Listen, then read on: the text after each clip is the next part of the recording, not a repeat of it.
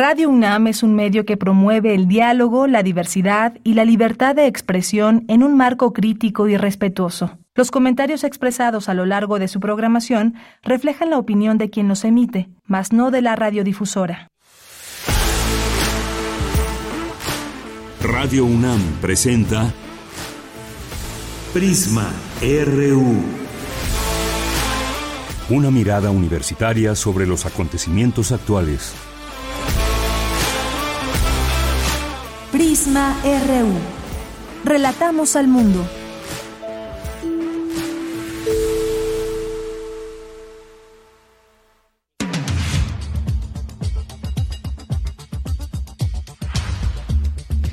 Muy buenas tardes, muchas gracias por acompañarnos aquí en Prisma RU. Estamos transmitiendo en vivo para todas y todos ustedes aquí en nuestra cabina, en, ubicada en Adolfo Prieto, número 133, en la colonia del Valle. Hoy es lunes 3 de julio, estamos iniciando el primer programa de este mes y qué bueno que lo hagamos acompañados de ustedes.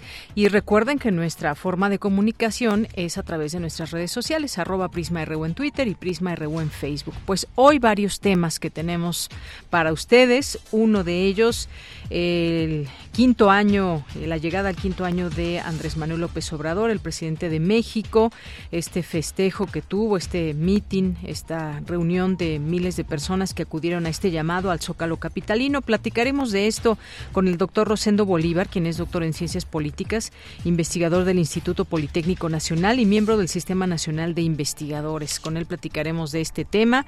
Vamos a platicarles también de la relación entre la alimentación y el cerebro, también cómo se relaciona con nuestro peso. Vamos a hablar también de una investigación de la doctora Mayra Antunes Mojica, egresada de la licenciatura en Químico Industrial de la Universidad Autónoma del Estado de México, que nos va a platicar de las células antiinflamatorias y anticancerígenas en el brócoli y Cale. Así que no se pierdan esta conversación que tendremos. Vamos a tener también una plática con Julio Reina Quirós. Él es periodista enfocado y especializado en turismo, impuestos, TUA, el aeropuerto de la Ciudad de México y más. Aquí tendremos este análisis sobre este tema tan importante del turismo y vamos a echar una mirada a Francia porque lo que está sucediendo es algo que pues ha llamado la atención en el mundo. Vemos ahí las imágenes, los videos de lo que está pasando, estas revueltas y Francia que se ha visto sacudida por esta ola de protestas después de que un policía le disparara a un joven de 17 años cerca de París. Vamos a hablar de ese tema y por supuesto esta ley contra la migración ilegal en la Florida. ¿Qué implica? Hay ya también distintas eh, protestas, pero ¿qué es exactamente lo que dice esta esta ley, bueno, pues de esto vamos a platicar más adelante en nuestra segunda hora. Esta ley SB 1718 a partir de, ya entró en vigor el, eh, a partir de este 1 de julio, que ha desatado muchas confusiones, muchas manifestaciones eh, por parte de grupos de inmigrantes allá en Florida. ¿Qué es lo que prohíbe? Bueno, pues ya lo platicaremos aquí con Melanie Leplander, quien es directora de Latino y Media Support de Caravana. Todos somos Florida. Este tema que consideramos también importante para el análisis y por supuesto también la información. Una con siete minutos. Eh, mi nombre es Deyanira Morán. A nombre de todo el equipo, les saludo con mucho gusto y desde aquí relatamos al mundo. Relatamos al mundo. Relatamos al mundo.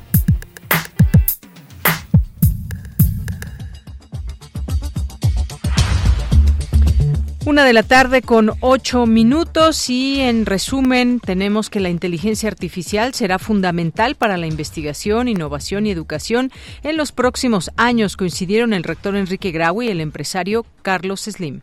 Pues esto por supuesto nos va a rebasar. Tenemos que verlo cómo le hacemos con todo entusiasmo, como docentes para poder incorporarlo a la educación. Una serie de implicaciones éticas también que habrá que ir superando. Toda la inteligencia artificial lo tiene, pero en, en todas las formas de convivencia que tenemos va a afectar en el transcurso de esta década. En el campo laboral, por supuesto, en todo el campo computacional, en la salud, en todo va a estar la inteligencia artificial y habrá que estar sumándose ahí.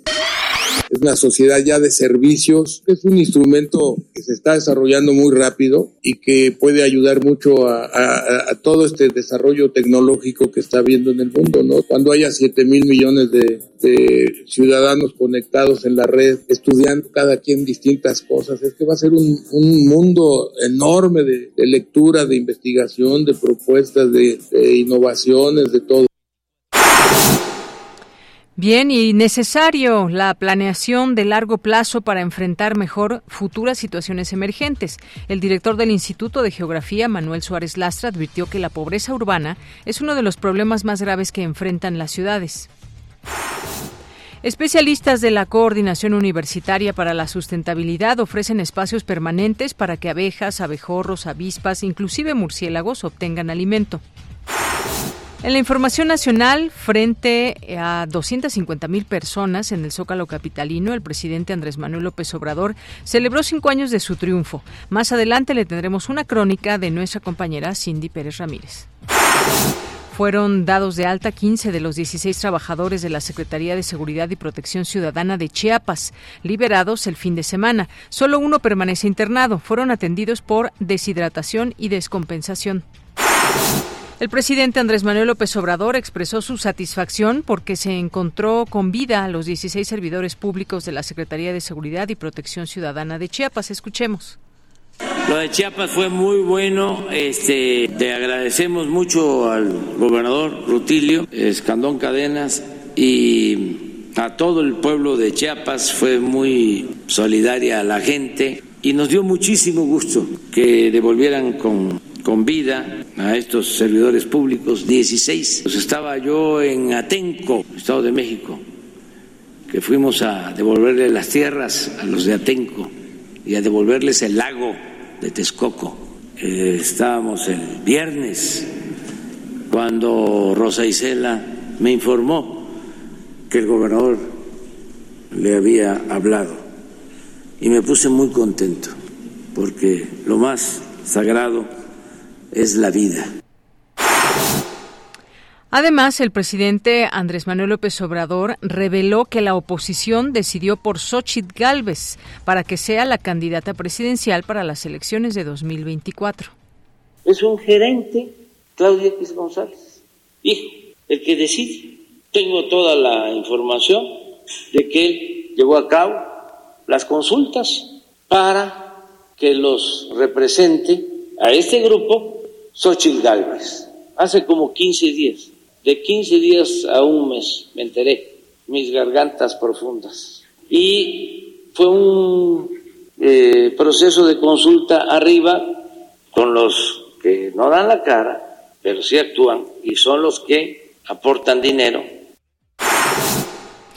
A través de un video, Xochitl Galvez pidió respeto al presidente Andrés Manuel López Obrador. Escuchemos. Señor presidente, Usted dice que fulano o sutano me van a poner de candidata porque usted no puede concebir que una mujer fuerte y capaz pueda ganarse por sí misma una posición en la política. Usted no puede imaginar que una mujer obtenga una candidatura por méritos propios porque usted, señor presidente, es un machista. Las únicas mujeres que usted respeta es las que usted impone porque a los machos como usted les asusta una mujer independiente e inteligente. En mi vida nadie me ha regalado nada y de usted solo quiero una cosa, que me respete. Usted me va a entregar la banda presidencial y yo se la voy a recibir con una amplia sonrisa. Bueno, ¿y usted qué opina después de escuchar a Xochil Gálvez? En la información internacional, el novelista Mario Vargas Llosa, de 87 años, está hospitalizado por COVID-19 desde el sábado pasado. Es la segunda vez que el escritor es ingresado por esta enfermedad, informó su familia.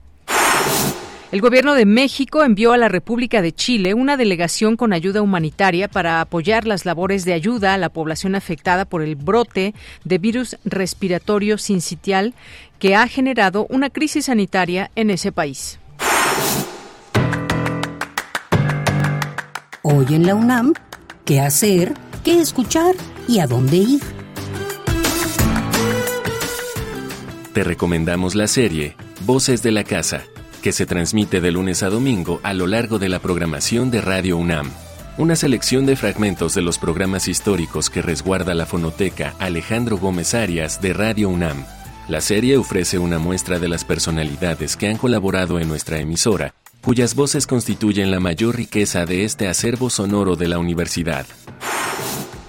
También te recomendamos la serie Espacio Académico APA UNAM, transmitida de lunes a domingo a lo largo de la programación de Radio UNAM, con la conducción de Ernesto Medina y Sabrina Gómez Madrid, una coproducción de la Asociación Autónoma del Personal Académico de la UNAM, APA UNAM serie de cápsulas en las que la doctora Perla Oliva Rodríguez Recendis, docente e investigadora del Instituto de Investigaciones Bibliotecológicas y de la Información de la UNAM, nos habla sobre la preservación digital de contenidos. También te recomendamos Conciencia, Psicología y Sociedad, con Berenice Camacho y las doctoras Ana Celia Chapa Romero, Cristina Pérez Agüero y Laura Ramos Langurén en la conducción. Hoy 3 de julio se retransmitirá el programa Cuando la autoestima duele, Patología del Narcisismo, con el maestro Gerardo Mora Gutiérrez, académico de la Facultad de Psicología, como invitado a esta emisión, en donde se analiza lo que sucede cuando una autoestima insegura y vulnerable, que depende del continuo reforzamiento externo, genera gran sufrimiento en la persona.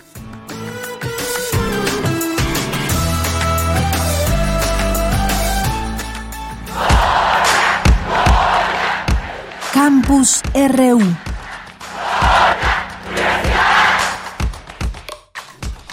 Una de la tarde con 15 minutos. Entramos a nuestro campus universitario. Necesario planear la planeación de largo plazo para enfrentar mejor, eh, mejor las futuras situaciones emergentes. Abraham Menchaca nos tiene esta información. Adelante, Abraham. ¿Qué tal, Deyanira? Buenas tardes. Un saludo a los amigos de Prisma RU. Las ciudades mexicanas no estaban preparadas para una pandemia. La falta de planeación hizo que las consecuencias de la emergencia sanitaria fueran mayores y quienes más sufrieron ante esta situación fueron los sectores más desfavorecidos, señaló el director del Instituto de Geografía de nuestra Casa de Estudios, Manuel Suárez Lastra al detallar el tomo 12, Ciudades Mexicanas y Condiciones de Habitabilidad en tiempos de pandemia, de la colección universitaria La década COVID en México, los desafíos de la pandemia desde las ciencias sociales y las humanidades, advirtió que la pobreza urbana es uno de los problemas más graves. Como diferentes temas urbanos habían sido afectados por, por, el COVID. Entonces tenemos cuestiones que tienen que ver con turismo, cuestiones que tienen que ver con población de ciudades, cuestiones que tienen que ver con salud, eh, cuestiones que tienen que ver con vivienda, con economía, y así son 10 temas. La conclusión general es que no estábamos preparados y que la falta de planeación en general hace que las consecuencias de la pandemia sean mucho más fuertes, pero además que quienes más la sufren son siempre los que menos tienen. La población de menos ingresos, la menos resiliente, y pues la pobreza urbana sabemos que es uno de, las, de los más grandes problemas de las urbes. De Yanira, el doctor en geografía recordó que 80% de los habitantes del país viven en zonas urbanas, por ello alertó, debemos estar conscientes de que en cualquier momento puede suceder una nueva emergencia y la única manera de enfrentarla es estar preparados. El sistema no está bien planeado desde un inicio y cuando llegas a un momento crítico se vuelve peor.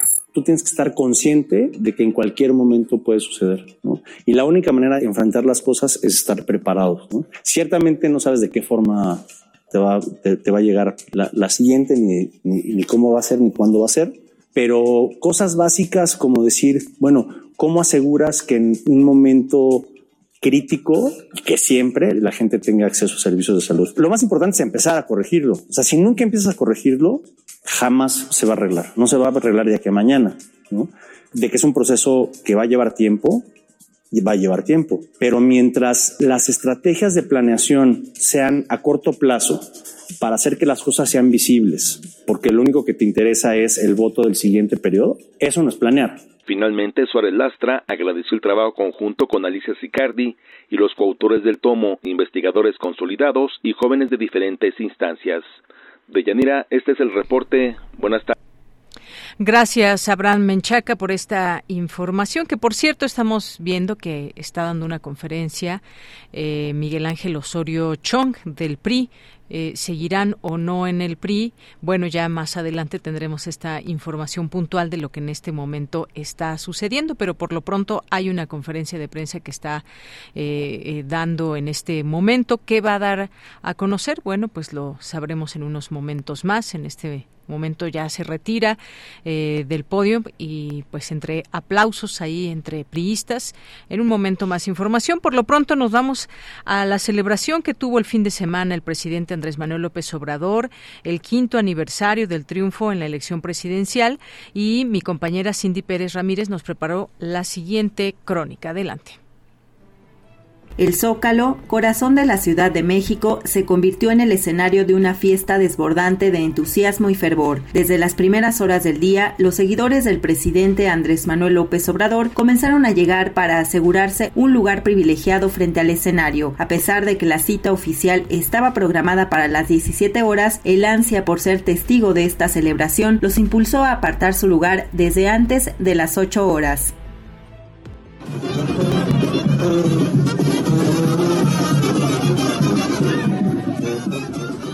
El reloj marcaba las 17:26 cuando el presidente López Obrador y Beatriz Gutiérrez Müller, su esposa y reconocida escritora, salieron de Palacio Nacional en dirección a la tarima donde el mandatario daría su discurso. Los simpatizantes, emocionados y con cánticos de apoyo como es un honor estar con Obrador, acompañaron su camino. Honesto, valiente, así mi presidente. Honesto, valiente, así mi.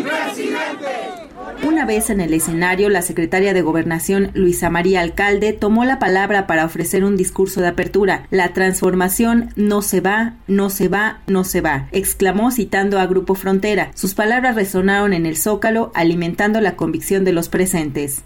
Han sido por lo menos 63 ocasiones en las que personas de todas las edades, de todas las culturas, de todos los rincones de México hemos acudido al llamado del hoy presidente. Han sido miles de plazas públicas en todos los municipios del país donde aún se escucha el eco de las causas justas que hemos defendido. Hay algo que permanece con el paso del tiempo. El valor de un movimiento honesto, la congruencia y valentía por no cansarse y no dejarse vencer, pero también la juventud de quienes han acompañado este movimiento.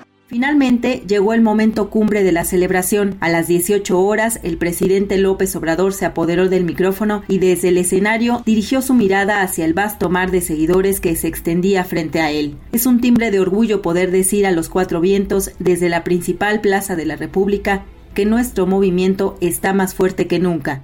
El pacto funcionó. El pacto entre el pueblo y su gobierno se ha sellado bajo el principio de atender y respetar a todos, pero dar atención especial, privilegiar siempre la ayuda a los pobres y necesitados. En su discurso, López Obrador abordó diversos temas de relevancia nacional, desde la lucha contra la violencia hasta los avances económicos y sociales. El presidente compartió con orgullo los logros alcanzados durante su gobierno. Actualmente llega de manera directa a 30 millones de hogares, cuando menos un programa de bienestar o una porción, por pequeña que sea, del presupuesto nacional. Y los 5 millones de hogares restantes que viven en mejores condiciones no saben cuánto celebro que un cilindro de gas de los que más consumen los pobres de 20 kilos cueste alrededor ahora de 400 pesos. Y algo que es muy valioso, hay justicia y tranquilidad social y se avanza hacia la erradicación de la violencia. Lo vamos a lograr entre todos. Me canso, ganso.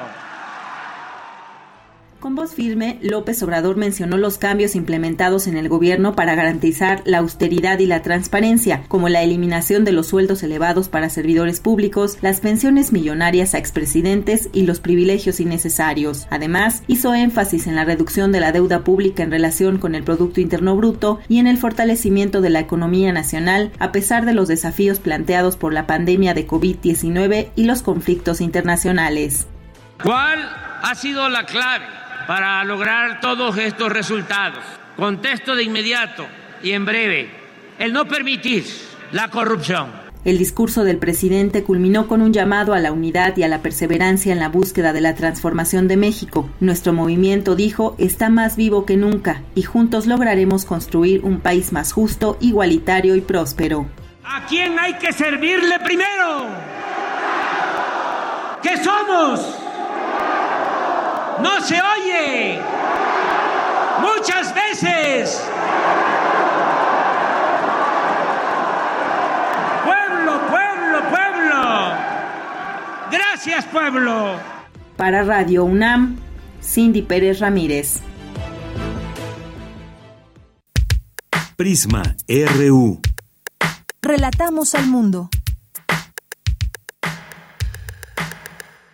Gracias a mi compañera Cindy Pérez Ramírez por esta crónica, recoger ahí parte de las palabras que pronunció el presidente Andrés Manuel López Obrador el sábado pasado con motivo de este quinto aniversario de su triunfo en la elección presidencial. Sigamos platicando de esto. Bueno, solamente le informo, vamos ahora a estos grupos y estos nombres que van surgiendo. Ahora surge Congruencia por México, que conforman, o por lo menos eso está pasando, ah, pasó hace unos momentos. Miguel Ángel Osorio Chong, Claudia Ruiz Macié, Erubiel Ávila y Nubia Mayorga, que han renunciado a su partido eh, debido a la falta de liderazgo de Alejandro Moreno. Pero bueno, ya hablaremos de este tema. Por lo pronto retomemos esto de los cinco años de el presidente López Obrador. Para hablar de esto hemos invitado al doctor Rosendo Bolívar, doctor en ciencias políticas, investigador del Instituto Politécnico Nacional y miembro del Sistema Nacional de Investigadores. ¿Qué tal, doctor? Bienvenido a este espacio de Prisma RU de Radio UNAM. Muy buenas tardes. Muy buenas tardes, muchas gracias por la invitación. Saludos a todo el público que se escucha. Gracias, doctor. Pues, ¿cómo vio este meeting y sobre todo también los discursos que se pronunciaron? Específicamente fueron tres, el de la secretaria de Gobernación, el de la gobernadora electa del Estado de México, Delfina Gómez, y el presidente Andrés Manuel López Obrador, con motivo de estos cinco años. ¿Qué es lo que opina de estos cinco años y de este nuevo nueva concentración ahí en el Zócalo capitalino. Gracias. Mire, mi, eh, mi opinión es que este informe que se presentó el pasado sábado 1 de julio es y va a ser el más importante del actual gobierno por el hecho de estar prácticamente iniciándose ya el, el quinto y último año de gobierno, que siempre es el que tradicionalmente el presidente de la República suele tener mayor fortaleza creo que fue el, es eh, es fue y será el informe más importante por eh, lo por el hecho de que tiene digamos toda la posibilidad de poder explicar los logros más importantes y más avanzados no no de un trimestre como llegaron a ver informes trimestrales no de un año sino prácticamente ya del 80% del de lo que va del actual gobierno de la llamada cuarta transformación yo encontré en este mensaje, informe, eh, tres aspectos principales que me gustaría comentar con ustedes y con los radioescuchas. El primer punto es que fue un, informe de los logros obtenidos por el gobierno en cinco años. Son logros que, bueno, en, la nota que escuchábamos anteriormente, pues tienen mencionados algunos, los podemos mencionar dependiendo del tiempo o dejarlos para otra ocasión, pero un primer eh, aspecto importante es que en el informe, en, en la participación de, de López Obrador, pues viene un informe de los logros obtenidos durante los cinco años, no durante los últimos tres meses o un año, sino durante lo que va del actual gobierno. Pero también, y paso al segundo punto, señaló aún los pendientes, pendientes que se buscarán subsanar en en el año de gobierno que todavía eh, resta, lo cual pues no da por concluido el, actual gobierno, obviamente, de, facto todavía queda un año más, todavía hay muchas cosas que se tienen que concretar, Y en tercer y último lugar, pues viene un mensaje político. Siempre en estos casos, además de informar logros o avances del gobierno, pues viene un mensaje político que también considero yo que ha sido de los más importantes que se han dado por parte del gobierno de Andrés Manuel López Obrador. Muy bien, bueno, pues ahí están estos distintos aspectos, como usted bien dice, un informe de logros también pendientes. Es un eh, momento importante porque a este punto podemos decir que se, que, que sí se configuró de la mejor manera o que no se logró. Digamos ya en esta última etapa también se habló de, por ejemplo, las obras que están ya por entregarse. Una de ellas el tren Maya.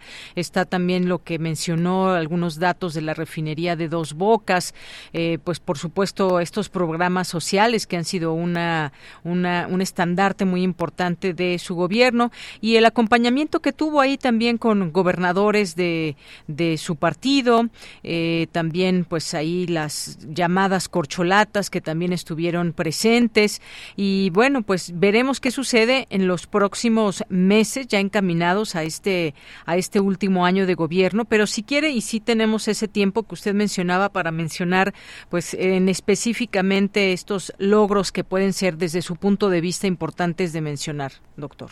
Sí, bueno, efectivamente, dentro de los logros, pues sí se pueden notar avances importantes, como también lo decía la nota de la reportera anteriormente, pues sí hay evidencias eh, y pues es cuantificable el combate a la corrupción, hay avances importantes en materia de educación, en salud, bueno, no se ha avanzado lo que se esperaría. En economía, creo yo que eh, eh, en aspectos macro, pues sí podemos ver estabilidad, el control de la inflación, la fortaleza del peso, eh, y una serie de cosas eh, más, ¿no? Efectivamente, como usted señalaba hace un momento, pues hay pendientes todavía en cuanto a obra que se van a concretar próximamente. Se informó hoy en la mañana también de eso, como la conclusión del tren Maya, la puesta ya en operación formal de la refinería Olmeca en Tabasco y una de las cosas más importantes creo yo que ha caracterizado a este gobierno, sin duda alguna desde mi percepción,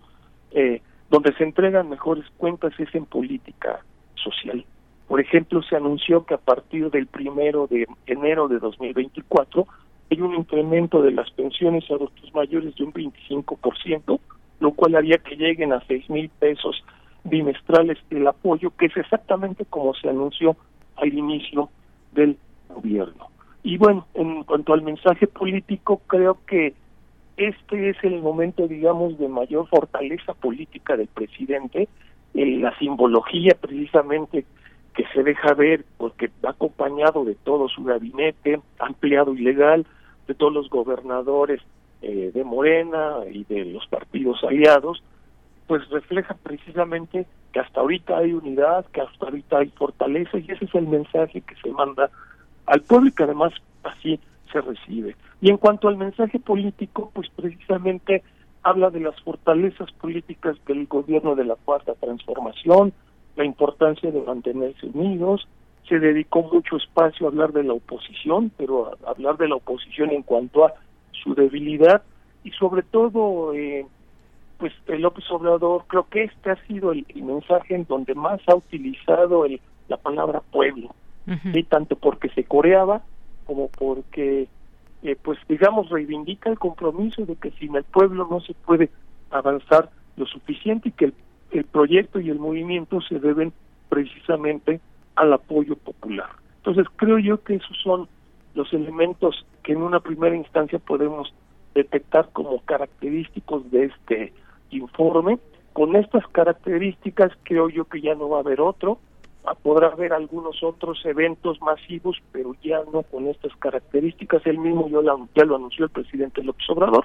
Uno de ellos podría ser el de eh, el 18 de marzo del próximo año, pero ya sus facultades políticas en términos reales van a estar naturalmente disminuidas porque pues ya habrá el contrapeso de quien sea candidato a la presidencia por parte de, de Morena y los partidos aliados. Por eso insistía al inicio de mi participación que este es el momento de mayor fortaleza y yo creo que López Obrador tiene bien claro que el mensaje más importante era precisamente este, que presentó el sábado pasado 1 de julio. Muy bien, pues doctor, muchas gracias. Ahora que hablaba también de este tema de la economía, hoy vemos una nota, dice más crecimiento y menos inflación para el cierre de 2023, es lo que prevén analistas. Se habla de analistas del sector privado en México que esperan un mayor crecimiento económico con una menor inflación y una tasa de interés eh, en un cuarto de punto porcentual más baja para este 2023. Esto eh, es lo que revela una encuesta de expectativa del Banco de México. Y quizás los puntos, digamos, los puntos pendientes, doctor? ¿Qué podría decir en este aspecto? Eh, además de, pues todavía falta mucho por hacer en temas de corrupción, el tema de la inseguridad. ¿Aquí qué podemos decir? Claro, mire, no, no hay, no hay logros este, eh, totalmente concluidos, ¿no? Efectivamente sigue haciendo falta trabajar más en lucha anticorrupción, en educación, en salud sobre todo, en economía, bueno, ya usted mencionó algunos avances importantes y bueno, faltó mencionar la fortaleza del peso, que también es algo eh, relevante. Creo yo que así como hay logros importantes, también hay un pendiente que ese sí no va a poderse ni siquiera iniciar en este actual gobierno, que es materia para que lo aborde y lo trabaje quien ocupe la presidencia de la República a partir del 2024, y ese gran pendiente se llama reforma del Poder Judicial. eh, si revisamos, por ejemplo, el, lo que fue el proyecto alternativo de Nación eh, de 2016-17, obviamente que sirvió de marco para la campaña de, de, López Obrador, yo siento, desde mi perspectiva muy particular, que hay un, como que cierto descuido de, de, de, atender al Poder Judicial, de reformarlo, de reestructurarlo. Quizá había desconocimiento de la podredumbre que se vivía ahí internamente, el nepotismo que se vive, eh, la compra y venta de favores, eh, y los cargos a veces prácticamente los hechos se, se, heredan, no familiarmente, sino por camarillas, etcétera. Ahí creo yo que ese fue uno de los grandes, grandes pendientes que nos va a dejar el actual gobierno. Hay cosas que obviamente pues, no van a estar concluidas, pero sí se marca el inicio para su transformación. Estemos o no de acuerdo, pues se sentaron las bases para para el cambio. Ojalá el cambio sea en sentido positivo y no en sentido negativo, pero sí hay, hay un gran pendiente que desde mi perspectiva se llama reforma del Poder Judicial. Muy bien, pues dejamos ese pendiente ahí también sobre la mesa. Pues muchas gracias, doctor Rosendo Bolívar, por este análisis que nos hace sobre este tema, estos cinco años de gobierno del presidente Andrés Manuel López Obrador y el escenario que vendrá también para 2024, en donde se elegirán a, a quienes serán los candidatos, las candidatas de la oposición, del partido en el poder y más. Veremos cómo se van moviendo todas estas piezas en el ajedrez político. Por lo pronto, muchas gracias gracias. estoy a sus órdenes. Gracias a usted. Buenas tardes. Buenas tardes. Muchas gracias al doctor Rosendo Bolívar, doctor en Ciencias Políticas e investigador del Instituto Politécnico Nacional y miembro del Sistema Nacional de Investigadores. Continuamos. Tu opinión es muy importante. Escríbenos al correo electrónico prisma.radiounam@gmail.com. Me da mucho gusto recibir en esta tarde aquí en Prisma RU de Radio UNAM a la doctora Marcia Iriart Urdanibia, quien es investigadora titularse del Instituto de Fisiología Celular de la UNAM. Doctora, ¿cómo está? Muy buenas tardes. Buenas tardes, muchas gracias por invitarme a esta entrevista. Gracias a usted, doctora. Y es que es un tema que nos pareció este enfoque muy interesante. Muchas veces nos preocupamos, estamos al tanto de este tema del peso, por ejemplo, de nuestra alimentación, pero muchas veces no eh, no caemos en cuenta que también tiene que ver con nuestro cerebro.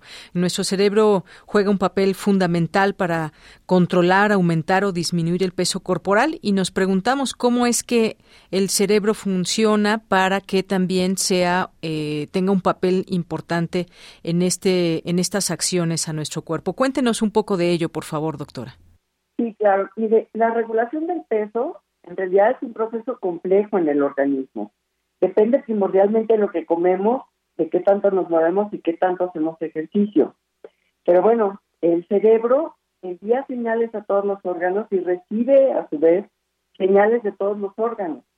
Hay una, una región en el cerebro que se llama hipotálamo, donde se concentran señales eh, de neuronas que envían señales de apetito en, en, respuesta a diversas señales del sistema digestivo. Por ejemplo, cuando el estómago está vacío, hay una, se secreta una hormona que se llama grelina y esa le manda señales al hipotálamo y se produce el hambre.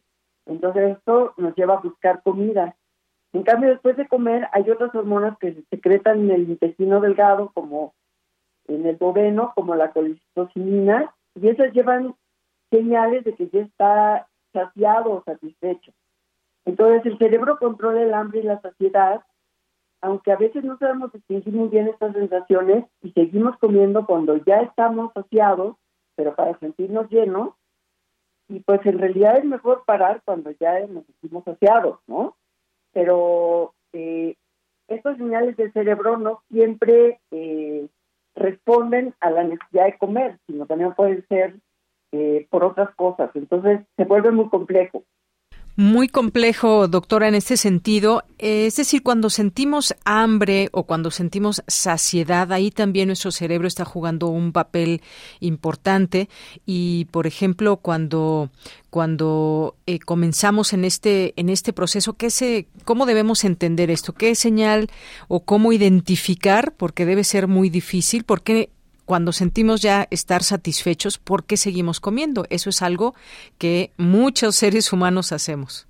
Pues eh, es difícil de contestar, pero yo creo que en, el, en muchos casos es por costumbre, porque, pues, no sé, nuestras mamás o nuestras abuelas eh, sentían de que si no repetíamos el platillo, por ejemplo, pues no nos había gustado la comida o que le estábamos haciendo un desdén.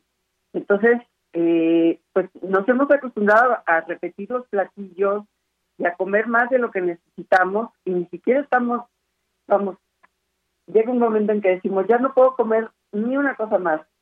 Entonces, como decía mi hijo, como era chiquito, pero mi estómago de postres está abierto. Entonces, todavía cuando ya nos sentimos saciados de lo que comemos al lado, estamos acostumbrados a comer un postre y para eso sí tenemos más espacio. Yo creo que es una costumbre, así nos hemos acostumbrado a, comer y pues eso viene desde que somos muy pequeños, entonces eh, es muy difícil de cambiar. Claro, son hábitos, digamos. Y, y, yo le preguntaría, ahora que está hablando, refiriéndose a los postres, doctora, ¿comer postre es, es malo? Pues no es que sea malo. Si uno come un poquito de, postre, pues no pasa nada. Pero si ya comió eh, su comida con un refresco, que tiene muchísima azúcar, tiene muchas cucharadas de azúcar, y si toda la mañana estaba comiendo dulces, pues ya no debe comer postre. Si realmente tiene buenos hábitos alimenticios, pues un poco de azúcar no hace daño, pero no en exceso. Eso es, eso es importante pensarlo. Pensar cuánto vamos a comer y no comer más. Doctora, en todo esto que nos está diciendo, a veces intentamos comer sano, eh, intentamos comer frutas, verduras, tener más o menos una ingesta balanceada, pero a veces caemos en errores, por ejemplo, esto que usted menciona, si ya tomamos un, agua dulce, un refresco con toda el azúcar que sabemos que contiene y estuvimos comiendo algo dulce y además a la hora de la comida queremos postre, eh, es necesario, digamos, eh, ir a un nutriólogo que nos cuente, por ejemplo, ejemplo, temas como el peso, como toda esa grasa corporal que hay, es, es necesario acudir a un nutriólogo para que una vez alcanzada la meta ya nos desacostumbremos, digamos, de un nutriólogo y podemos llevar una vida más sana? Pues cada quien eh, puede aprender a comer como quiera. Yo creo que lo primero que podemos hacer antes de ir con un nutriólogo es pensar si tenemos un problema de peso o no lo tenemos. El 70% de la población adulta en México tiene algo de sobrepeso o de obesidad. Entonces, eh, pues sí pensar si estamos pasados de peso, pues que es muy conveniente que bajemos esos kilitos de más, porque después, si ya estamos más, eh, si ya tenemos más kilos de más, pues cada vez es más difícil eh, bajarlos. Entonces, pues cada quien eh, tiene distintos estilos, yo creo que lo primero que hacer es decir, bueno, estoy comiendo muchas grasas, muchos alimentos procesados, voy a levantarme un poquito más temprano y en lugar de comerme la torta de tamal de pasada al camión, pues me voy a hacer eh, aquí en mi casa una quesadilla eh, sin grasa y voy a comer fruta y voy a comer verdura, no sé, algo sabroso que pueda uno pensar y me voy a llevar para a media mañana en lugar de tomarme el refresco, pues voy a tomar agua, este, si no tengo hambre voy a tomar agua, porque muchas veces confundimos la sed con el hambre, y o un té, por ejemplo, hay gente a la que no le gusta tomar agua, y bueno, y así pensar en lo que vamos a comer y tratar de comer lo más balanceado posible. Si es necesario ir a un nutriólogo, porque ya se tiene un exceso de peso y no se puede bajar, porque también el, el, el exceso de peso, pues el cerebro lo mantiene como tal. Es difícil cambiar de peso, pero una vez que cambiamos, el cerebro lo quiere mantener como tal. Entonces hay que cambiar realmente los hábitos y hay que empezar a hacer ejercicio y movernos más para que esto se pueda modificar. Bien, doctora, y pues ya que usted como investigadora del Instituto de Fisiología Celular, me gustaría que también nos platique, por ejemplo, esta energía que no se usa, estamos ingiriendo ya sea carbohidratos o incluso también eh, grasa y más, ¿qué es lo que pasa si esta energía no, no se usa, no se usa, digamos, y pues nuestra ingesta además de engordar, ¿qué, qué nos, qué nos provoca, digamos? ¿Qué pasa, por ejemplo, en nuestros órganos, en nuestro hígado, sobre todo, que es donde donde también se impacta el tipo de alimentación. Claro, toda la energía que no se usa se almacena. se puede perder un poco como calor, pero la verdad es que la mayor parte se almacena y los carbohidratos también se almacenan primero como carbohidratos, pero después como grasas. Y, y pues las grasas también pues, se almacenan como grasas. Y como usted dice muy atinadamente, esta grasa eh, que, que se acumula predominantemente en el estómago, que es la grasa más activa, que además es llena de, de, células del sistema inmune, que van a ver por qué ha crecido tanto ese tejido, y que también secretan otras cosas, y la grasa también secreta muchas hormonas, y, y bueno, hacen un medio como, como si hubiera una inflamación de bajo grado. Y entonces esta inflamación de bajo grado, pues está todo el tiempo, y esto puede dar lugar junto con eh, otras cosas que produce el estar en sobrepeso, pues enfermedades como si tenemos susceptibilidad aumentada para, para desarrollar diabetes o enfermedades cardiovasculares o ciertos tipos de cáncer. Entonces, eh, decididamente el tener unos kilillos de más parece que no pasa nada, pero sí pasa porque tenemos inflamación de bajo grado que aún las personas que se consideran sanas, estando en sobrepeso o en obesidad, pues el tener ahí esa inflamación no es del todo sano. ¿sí? Después puede convertirse en otras cosas. Bien, doctora. Y por último, le quisiera preguntar, ¿hay algún concepto que también eh, en una conferencia que usted dio, el control de peso inicia en el cerebro, hablaba de la del hambre emocional? ¿En qué consiste esta hambre emocional? Bueno, todos sabemos que cuando somos pequeños, eh, pues las mamás, los médicos, el dentista, donde vamos, cuando queremos calmar a un niño le damos un dulce. Eh, y pues, no sé, yo siempre les pregunto a mis alumnos qué pasaría si en lugar de darle un dulce, les dieran un brócoli. Yo no me atreví a hacerlo con mi hijo, a mi hijo le gusta bastante el azúcar. Pero vamos, tenemos esa liga emocional desde chiquitos de que lo dulce nos alivia algún tipo de, malestar. Entonces, cuando estamos, cuando tenemos alguna frustración ya de adultos, pues lo que queremos es un dulce porque estamos frustrados y queremos que con eso pues sentirnos un poquito menos mal. Entonces es muy difícil disociar eh, esto que, tenemos desde chiquitos y, y, bueno, cuando estamos ansiosos entonces hay personas que, que les da por comer mucho hay otras que no pueden, que no comen nada. Eh, pues son los distintos tipos de organismos, no somos todos iguales. Pero las personas que van y comen cuando no tienen hambre, sino comen por ansiedad, pues lo primero que, que tendríamos que pensar es en hacerlo consciente. A lo mejor en lugar de ir a comer un chocolate, pues nos haría mejor respirar hondo varias veces y dar una caminata por, por algún jardín y eso nos ayudaría a sentirnos más tranquilos. O por ejemplo hacer un poco de meditación o cada quien eh, encuentra cómo controlar la ansiedad, pero no es buena idea que cuando uno está ansioso esté eh, alimentándose, porque generalmente lo que nos alimentamos es comida chatarra además. Bien, doctora, pues sí, opciones hay y justamente es lo que lo que queremos destacar con esta conversación que hemos tenido hoy aquí en Prisma RU de que controlar el peso empieza desde nuestro cerebro, tenemos que estar bien, nuestra salud mental, nuestro peso, hacer ejercicio y más. Pues muchas gracias, gracias doctora por estar aquí en, en este programa. Encantada, muchas gracias a ustedes y que tengan una buena tarde. Igualmente, doctora, fue la doctora Marcia Iriart Urdanibia, quien es investigadora del Instituto de Fisiología Celular de la UNAM. Continuamos. Queremos escuchar tu voz. Síguenos en nuestras redes sociales. En Facebook como Prisma RU y en Twitter como arroba PrismaRU.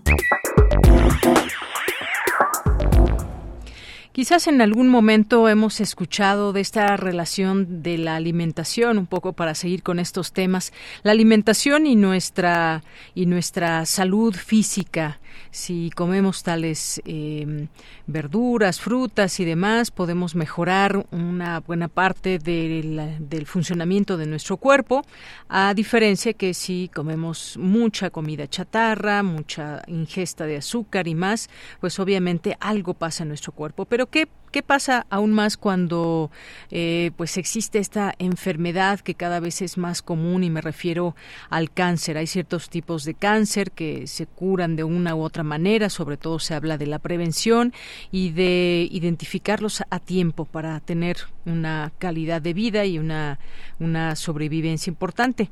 Bueno, pues vamos a platicar hoy con la investigadora egresada de la licenciatura en Químico Industrial de la Universidad Autónoma del Estado de México, que recibió el grado de doctora en ciencias en 2017 eh, por el SIC y pertenece al Sistema Nacional de Investigadores. Ella es la doctora Mayra Antunes Mojica, quien saludo con mucho gusto en este espacio. ¿Qué tal, doctora Mayra? Bienvenida, buenas tardes. ¿Qué tal? Buenas tardes.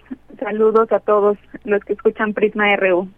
Bien, pues eh, doctora Mayra, el cáncer es la primera causa de muerte a nivel mundial y en 2020 se convirtió en la cuarta causa de muerte en México después del COVID-19, enfermedades cardiovasculares y diabetes. ¿Qué nos puede decir de ese trabajo que usted ha realizado de investigación donde ha obtenido resultados importantes para la contención de células infectadas con, de cáncer cervicouterino y esta relación con el brócoli y el cale?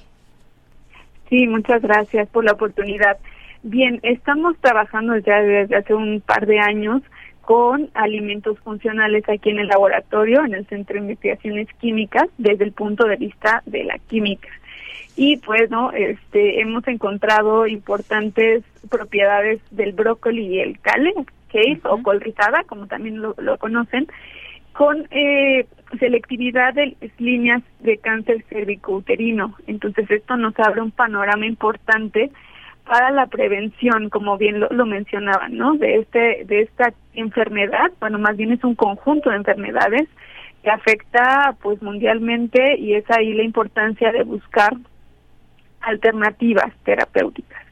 Entonces, en este sentido, pues los alimentos funcionales eh, es un término que surgió en Japón ante eh, la necesidad de buscar alimentos que además que nos proporcionen nutrientes básicos, pues ayuden a la prevención y o tratamiento de enfermedades y que en nuestro laboratorio incluimos el cáncer. Entonces, pues es, es importante conocer que dentro de los hábitos nutricionales, pues nos pueden aportar un beneficio a la salud un beneficio a la salud, importante mencionarlo. Hay que recordar también que el cáncer cervicouterino es un tipo de cáncer que se produce en las células del cuello uterino y también es la segunda causa de muerte por cáncer debajo por debajo del cáncer de mama. Así que, pues eh, usted mencionaba, mencionado en esta sobre esa investigación que la gran mayoría de tratamientos para el cáncer son con base en quimioterapias, como lo sabemos, que traen consigo pues muchos efectos secundarios tóxicos que vemos desde la caída del cabello y todo todas esta parte posterior, digamos, cuando se sienten las náuseas, el problemas en la piel, entre otros tantos. ¿Cómo, digamos, cómo sería o cómo tendría que ser este este consumo que derivado de su investigación puede ayudar a este tratamiento del cáncer? Porque sabemos que, pues, muchas veces y muchos alimentos tienen vitaminas, proteínas que hacen muy bien, pero que de manera concentrada se puede exponenciar. Pero ¿cómo es este tratamiento específicamente, doctora? Sí, claro, bien lo mencionas. Todas las terapias que en la actualidad existen para combatir el cáncer, pues tienen efectos secundarios importantes y pues hasta ahora no se ha podido lograr una terapia que se dirija solo a células de cáncer, ¿no? Sino implica también el matar células eh, no cancerosas que conlleva estos efectos secundarios. Entonces, dentro de esta de esta investigación, pues estamos proponiendo a los alimentos como un, un quimiopreventivos, ¿no? El hecho de decir tienen toxicidad, pero matan células de cáncer, pero su dosis al consumirlas en la dieta pues no causa un efecto más allá de lo que podría causar pues un, un medicamento. Entonces, eh, pues es la importancia de las dosis en cuanto al consumo de, por ejemplo, el brócoli en cantidades importantes, considerables, que tú te puedes comer en, en la dieta. Posteriormente, pues tenemos contemplado, ya que reconocimos algunos de estos compuestos, que son compuestos ah, químicamente se llaman cianoindólicos, eh, citoalexinas, que hemos encontrado con esta propiedad anticancerígena, pues sería evaluar su toxicidad y pues las dosis en las que se pueden eh, consumir, vaya, pero eh, en sí, en el brócoli que hemos encontrado son en pequeñas cantidades las que están presentes, pero que tienen un efecto selectivo sobre este cáncer que como bien lo mencionas, pues es dentro de las mujeres es el segundo, ¿no? Causa de muerte por debajo del, de mama. También encontramos sobre eh, cáncer de próstata y de hígado, pero el más selectivo fue sobre este de cuello uterino. Así es. Y bueno, pues eh, también eh, esta investigación está en una fase, digamos, preclínica o de descubrimiento. Se busca también colaboración de otros investigadores, centros, institutos, universidades, laboratorios, para ir avanzando eh, hacia fases clínicas con pruebas eh, que pueda haber y en un futuro se convierta en un nuevo medicamento. Se ha mencionado en otros momentos, doctora, el uso o la ingesta justamente del brócoli, que se hablaba de esto, si el brócoli está relacionado o se puede considerar como un alimento anticancerígeno. Pero eh, digamos qué etapas faltan para que se pueda conocer de una manera mucho más detallada este proyecto. Sí, claro, como bien lo mencionas, yo siempre he dicho que la investigación tiene que ser multidisciplinaria, ¿no? El hecho de colaborar con diferentes facultades, nosotros en esta parte de la actividad anticancerígena colaboramos con facultad de farmacia, también facultad de nutrición, porque finalmente pues es algo que está en nuestra dieta. Entonces, junto con ellas, pues estamos, bien lo mencionas, en fases preclínicas, que es como fases de ciencia ciencia básica, ciencia de, frontera, que actualmente lo, lo dicen, y pues faltaría evaluar estas estos compuestos sobre líneas no cancerosas para ver qué efecto tienen. No, nosotros esperaríamos eh, ya hay unos resultados preliminares de que no afecten tanto o en qué porcentaje afectan a las que no son líneas de cáncer y después pues toda esta parte de toxicidad, eh, cómo se metaboliza en el organismo para después por, ponerlo en eh, como un medicamento. Si bien en México no está el término regulado eh, los nutracéuticos, en otros países como Estados Unidos, este, la Unión Europea y por supuesto Japón, pues este término nutracéutico pues viene de ese conjunto de palabras de nutrición y farmacéutica.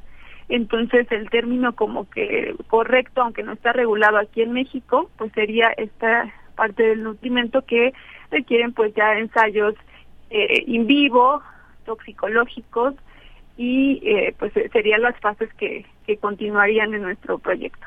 Muy bien, bueno, pues ahí estaremos, por supuesto, muy pendientes, muy atentos y que ojalá se puedan ir platicando estas distintas fases.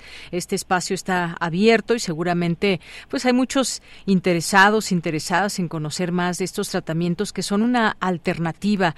Esto sabemos que hay, pues, distintos tratamientos y que poco a poco se han ido, digamos, conociendo también otras posibilidades. Hay gente que definitivamente renuncia, por ejemplo, a una quimioterapia quimioterapia, por más fuerte que pueda ser esta decisión. Y, pues como sabemos estos em, estos tratamientos son tóxicos más allá de em, digamos de atacar a las células eh, malas también se ataca desafortunadamente a las buenas. Y bueno se está en una especie ahí de, de, sobrevivir a todos estos eh, síntomas que vienen después de un tratamiento tan agresivo como puede ser una quimioterapia una radioterapia así que pues este espacio queda abierto, doctora, para que podamos seguir platicando en las distintas fases de este proyecto. Sí, agradezco mucho la oportunidad y con gusto, pues es, siempre importante poder divulgar al, de manera general, ¿no? Lo que se está haciendo en México. Así es. Bueno, pues muchísimas gracias, doctora Mayra Antunes, por estar aquí en Prisma RU de Radio UNAM. Un gusto. Saludos. Hasta luego, muchas gracias. Hasta luego. Gracias a la doctora Mayra Antunes Mojica, egresada de la licenciatura en Químico Industrial de la Universidad Autónoma del Estado de México y quien recibió el grado de doctora en Ciencias en 2017 por el SIC y pertenece al Sistema Nacional de Investigadores. Vamos a irnos a una pausa en este momento y regresamos a la segunda hora de Prisma RU.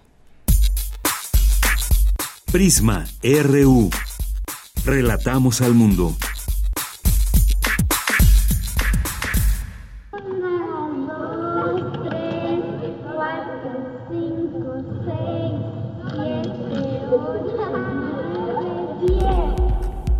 Entre las selvas de asfalto, las guerras y la desigualdad económica, los niños siguen jugando.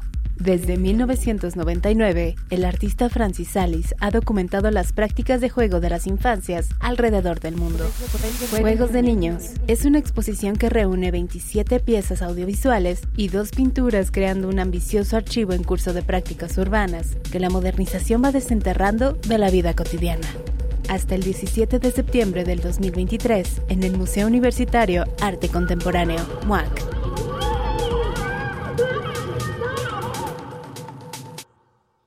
¿Sabías que la Ciudad de México cuenta con una fiscalía especializada para la atención de delitos electorales? La FEPADE es la autoridad encargada de procurar justicia en materia penal electoral. Previene, investiga y persigue delitos electorales. Si eres víctima o testigo de un delito, denuncia al 800-133-7233 www.denunciadigital.cdmx.gov.mx o en cualquier agencia del Ministerio Público. Fiscalía especializada para la atención de delitos electorales de la Ciudad de México. Denunciar es prevenir. Raticida, gasolina, ácido sulfúrico, amoníaco, acetona. No importa qué droga química te metas, todas están hechas con veneno y de todas formas te destruyes. La sangre de las drogas nos mancha a todos. Mejor métete esto en la cabeza. Si te drogas, te dañas. Si necesitas ayuda, llama a la línea de la vida. 800-911-2000. Para vivir feliz, no necesitas meterte nada. Compartimos música para inspirar un recuerdo. Pero también podemos compartir recuerdos que nos lleven a las mismas canciones. Cancioncitas me faltan. Cancioncitas, tercera parte. Todas las caras de la música popular del siglo pasado. En memoria y de la mano del maestro Fernando González Gortázar. Escucha este clásico de Radio UNAM todos los lunes a las 17 horas por el 96.1 de frecuencia modulada. Radio UNAM. Experiencia sonora. Queremos escuchar tu voz. Síguenos en nuestras redes sociales. En Facebook como Prisma RU y en Twitter como arroba PrismaRU.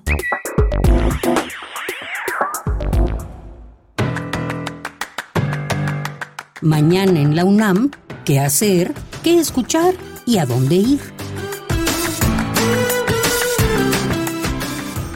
Durante este periodo vacacional de la UNAM, el Colegio de San Ildefonso abre sus puertas al público que quiera visitar el acervo mural de este recinto, donde se encuentran obras de Diego Rivera, Fernando Leal, Ramón Alba de la Canal, Fermín Revueltas, José Clemente Orozco y David Alfaro Siqueiros.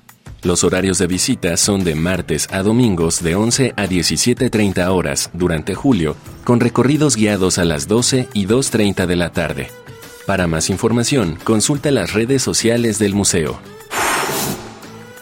En las rejas Milla de Casa del Lago continúa la exhibición de carteles Imagina un mundo sin ejércitos por la desmilitarización global, resultado de un concurso en el que estudiantes universitarios se expresaron de manera crítica y creativa en contra del militarismo y el armamentismo y en favor de la cultura de paz.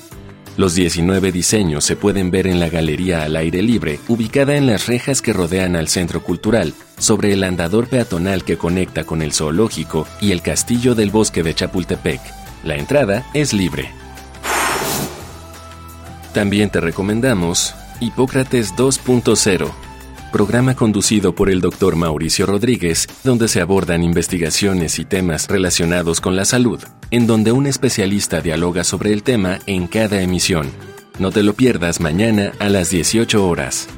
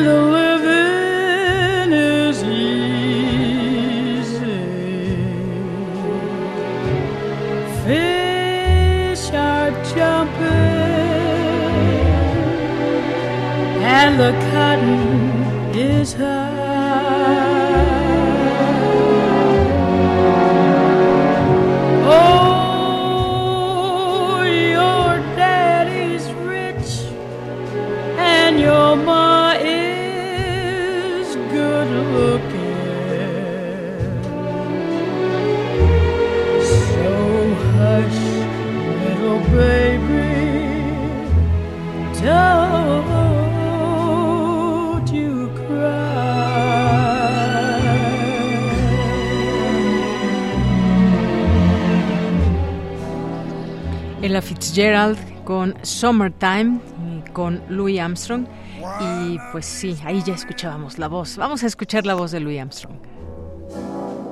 You gonna rise up singing. Yes, you spread your wings and you take to the sky.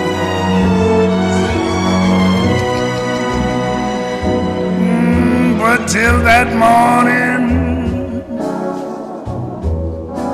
there's nothing can harm you. Yes, with daddy and mommy standing by. Bueno, pues ahí Summertime, esto que estamos escuchando. Muchas gracias por continuar en esta sintonía de 96.1 de FM. Nos escuchan también en www.radio.unam.mx y además de la música, pues también seguirles platicando muchas cosas que van pasando en el escenario político. Hace un momento le decíamos que estaba Miguel Ángel Osorio Chong junto con otros senadores dando un anuncio importante y pues fueron Miguel Ángel Osorio Chong, Claudia Ruiz Macié, Rubiel Ávila y Nubia Mayorga quienes renunciaron al PRI, algo que en otro momento pues sería impensable. Ellos han llegado a sus distintos cargos a través de este partido y ahora lo que fundan es un movimiento llamado Congruencia por México. Así le pusieron a este movimiento. ¿Quién más lo conformará? Bueno, pues ya estaremos ahí viendo cómo se da todo este manejo y como habíamos visto en otros momentos, había esta situación de eh, diferencias con el líder nacional del PRI, Alejandro Moreno, en su momento. Hay que recordar varias, varios enfrentamientos políticos que tuvieron y finalmente, pues ahora está esta renuncia. Bien, pues muchas gracias a quienes nos siguen escuchando en esta segunda hora de Prisma RU. Vamos a mandarles saludos a todos ustedes que nos están escribiendo a través de nuestras redes sociales, ya sea a través de Twitter en arroba Prisma RU o en Facebook como eh, Prisma R1 se encuentran. Jorge Fran nos dice saludos, gracias Deyanira por darnos a detalles, siempre un resumen exacto de la programación del noticiero que nos invita siempre a interesarnos por un tema o más y estar atentos a su reflexión. Feliz lunes, inicio de semana para todos los integrantes de Prisma RU. Pues muchas gracias Jorge, te mandamos un abrazo desde aquí.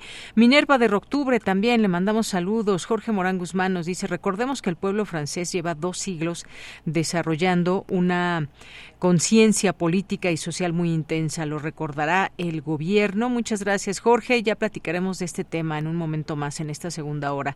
Mario Navarrete, muchos saludos. Rebeca Ganesha 66 nos dice, esta administración es decepcionante, lamentable, la refinería parada, no funciona, el tren interurbano sin concluir, el tren Maya eh, deforestando todo el sur de México, la terrible deforestación que está sufriendo Chihuahua. Muy triste México. Gracias, Rebeca, por tu comentario. Aquí leído ya al público. Gracias. Eh, gracias también por aquí a Rosario Durán. No los oigo, pero les mando un saludo. Y justo a la hora del noticiario nos recuerda, allá está en Suecia, si no mal recuerdo, me parece. Muchas gracias, Rosario, por acordarte de nosotros. Nos manda aquí una fotografía de algún lugar en donde se encuentra de este país un cielo bastante con bastantes nubes, nublado, parecería que va a llover. Le mandamos un saludo a Rosario, aunque no nos escuche, le mandamos buenas vibras hasta allá. Jorge nos dice, considero que la administración de Andrés Manuel López Obrador ha sido positiva en varios aspectos, pero en educación no lo apruebo. Es uno de los retos más importantes y estratégico. Gracias, Jorge, por tu comentario. También nos dice excelente resumen de inicio del programa. Eh, muchas gracias por lo que a mí toca. Gracias, Jorge Morán, por los comentarios. Paloma G. Guzmán, también muchos saludos. César Soto nos dice el uso de inteligencia artificial no debe ser absoluta e, o sustituida eh, de la intervención y decisión final de los individuos en emitir una solución reflexionada y certeza básica de lo resuelto, sin errores tecnológicos y sesgos. Gracias, César Jorge. Nos dice buen inicio de semana a todos los equipo, Radio Después de ver Indiana Jones y El Día del Destino. Qué bien, muchas gracias, eh, Jorge Morán Guzmán. Pati León también, muchos saludos. A Luz de Lourdes también, le mandamos muchos saludos a David Castillo. Muy buenas tardes, glorioso equipo de Prisma RU. Buenas tardes, colaboradores, amigos, radionautas y escuchas del mejor noticiero universitario. Gracias, David Castillo. Un abrazo te mandamos desde aquí. Refrancito también nos dice aquí Efra Flores, muy buen lunes, que no pude escuchar, en que no pude escuchar el programa, pero les dejo una atenta invitación a una charla que tendrá transmisión en línea. A ver, déjenme ver si no ha pasado esta invitación. Es, sí, ya pasó. Hoy justamente 3 de julio de 11 a 13.30, pero aquí nos, nos eh, la mandó por, eh, por Twitter. Muchas gracias y te saludamos, por supuesto, refrancito desde aquí. Y gracias a las personas que nos sigan escuchando. La hora de la preparación de la comida, Mario Navarrete nos lo hace saber a través de este pequeño video mientras hace la comida. Una sopa de papa, de papa, muchas gracias aquí por, por presumirla por enseñarnos aquí esta elaboración, Mario. Muchos, muchos saludos a ti y a tu esposa que nos están escuchando y a todas las personas que no nos escriben, pero que sabemos que están por ahí escuchándonos. Muchas, muchas gracias. Vámonos a la información en esta segunda hora. Instala la UNAM jardines para que polinizadores obtengan alimento. Cuéntanos, Cindy, muy buenas tardes. Deyanira, es un gusto saludarte este lunes. Muy buenas tardes. Expertos de la Coordinación Universitaria para la Sustentabilidad de la UNAM han creado y establecido cuatro jardines dedicados a la polinización, proporcionando espacios permanentes en diferentes sedes universitarias para que abejas, abejorros, avispas e incluso murciélagos encuentren alimento. Alfonso de la Vega Rivera, subdirector de Campus Sustentables de la Coordinación, explicó que se ha instalado un jardín en cada una de las siguientes entidades, la Facultad de Psicología, el Colegio de Ciencias y Humanidades Sur, la Escuela Nacional de Trabajo Social y la Escuela Nacional de Estudios Superiores Juriquilla, debido a la importancia y responsabilidad social de la universidad como institución pública líder en el país, es fundamental crear conciencia en la sociedad sobre los problemas socioambientales en los que estamos inmersos y las posibles soluciones. Por esta razón, es vital que las actividades de la coordinación trasciendan más allá de los límites de la universidad, señaló De la Vega Rivera. Existe una estrecha relación entre las flores, los insectos y los animales, además de las abejas hay otros polinizadores como los murciélagos que desempeñan un papel crucial en el ecosistema del Pedregal al polinizar prácticamente todas las especies de agaves y plantas en el lugar. En México, el 85% de las 316 plantas cultivadas dependen directamente de los polinizadores. Sin embargo, en los últimos cuatro años se ha perdido una cantidad alarmante de 1.600 millones de abejas en el país, lo que ha tenido graves repercusiones en la polinización y la producción de miel. Es esencial contar con lugares donde estos insectos y otras especies puedan encontrar alimento para asegurar su supervivencia, destacó el investigador. Estos jardines son ejemplos que se han replicado en varios lugares y sirven como laboratorios donde los alumnos pueden aprender sobre la importancia de la polinización y las diferentes especies, tanto animales como vegetales. Además, los trabajadores también han participado activamente en el cuidado de la universidad, siendo un eslabón fundamental en este esfuerzo, afirmó De la Vega Rivera. Cabe mencionar que los jardines fueron diseñados con plantas nativas del Valle de México, lo cual garantiza que proporcionen alimento a los polinizadores locales. En cada área se han instalado especies diferentes, siendo una parte importante de ellas donadas por la Dirección de Obras a través de la Coordinación de Áreas Verdes y otras provenientes del Jardín Botánico del Instituto de Biología de la UNAM. La Coordinación Universitaria para la Sustentabilidad continúa trabajando para fortalecer los jardines existentes y se espera que para el año 2024 se instalen otros más, ya que se han recibido solicitudes de apoyo para crearlos en la Facultad de Ciencias Políticas y Sociales, el CCH Vallejo y la Facultad de Ciencias. Hasta aquí la información. Muy buenas tardes. Para Radio UNAM, Cindy Pérez Ramírez. Prisma RU. Relatamos al mundo.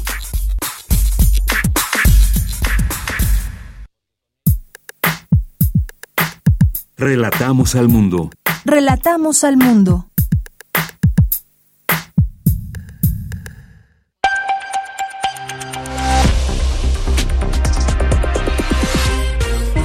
Bienvenidos al flash informativo de Radio Francia Internacional, una mirada rápida a las noticias de América Latina y el mundo. Hoy es lunes 3 de julio. En los controles técnicos nos acompaña David Brogwe. Vamos ya con lo más importante de la jornada. Danae Rivadeneira. En Francia, el presidente Emmanuel Macron pide que se mantenga una presencia masiva de policías en las calles para garantizar la vuelta a la calma tras la quinta noche de disturbios urbanos por la muerte de un joven de 17 años a manos de un policía.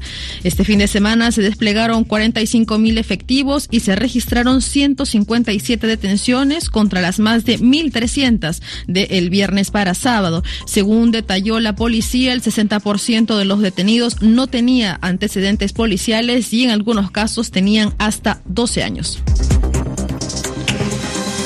El presidente ucraniano Volodymyr Zelensky reconoce que los enfrentamientos son difíciles en el frente de batalla, sin embargo afirma haber reconquistado 37 kilómetros de territorio en una semana, esto en el marco de la contraofensiva contra las fuerzas rusas.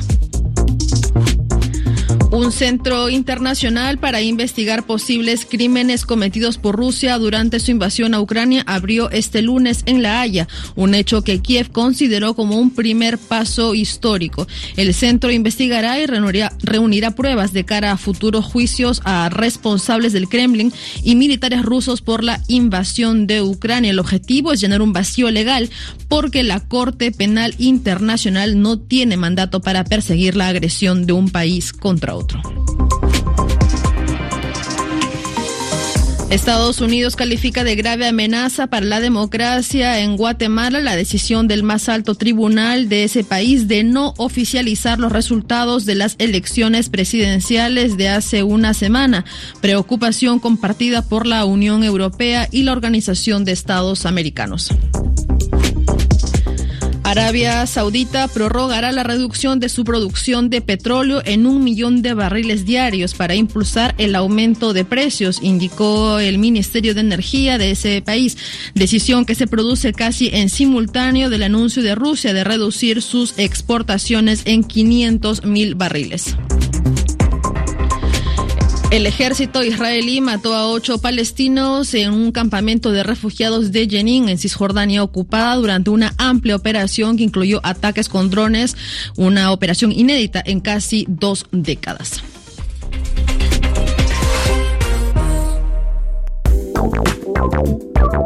Queremos escuchar tu voz. Síguenos en nuestras redes sociales. En Facebook como Prisma RU y en Twitter como arroba PrismaRU. Hoy nos acompaña Julio Reina Quirós, periodista de turismo y aviación, titular del programa Vuelo a Tiempo Noticias, que nos va a hablar, por supuesto, de turismo, uno de los distintos enfoques que vamos a, a ir abordando en este espacio. ¿Cómo estás, Julio? Muy buenas tardes. Muy buenas tardes, Mira, Saludo a ti y, por supuesto, al auditorio de Prisma RU y de Radio NAM. ¿Cómo te va?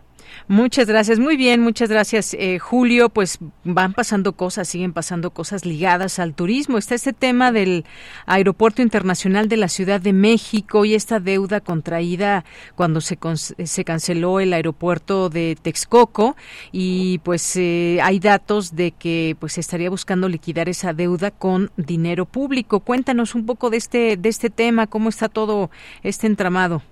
Sí, así es. Es una situación un poco extraña eh, que puso pues en alerta a varios inversionistas, a los bonistas que tienen esta deuda contraída con México, con el gobierno mexicano y, en particular con el grupo aeroportuario que opera el aeropuerto de la Ciudad de México después de la cancelación del nuevo aeropuerto internacional que se estaba construyendo eh, en Texcoco. Aquí el asunto es que la semana pasada el presidente Andrés Manuel López Obrador hizo el anuncio de que la Secretaría de Marina, eh, por lo menos alista un decreto para que la Secretaría de Marina asuma el control total del Aeropuerto Internacional Benito Juárez. ¿Esto qué significa? Pues que eh, la Secretaría de Marina estaría administrando todos los ingresos, eh, estaría, digamos, tomando el control de los gastos, de los ingresos.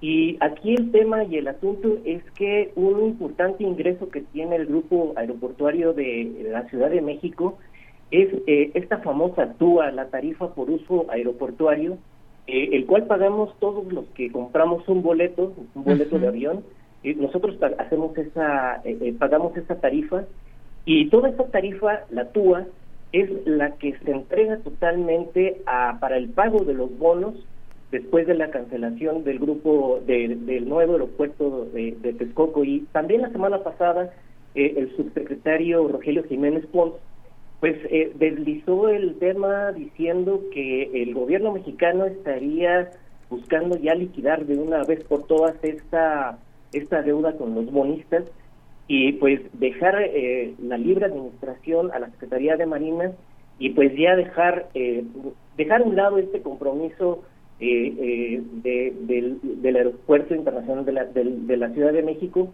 hacia hacia este pago de bonos.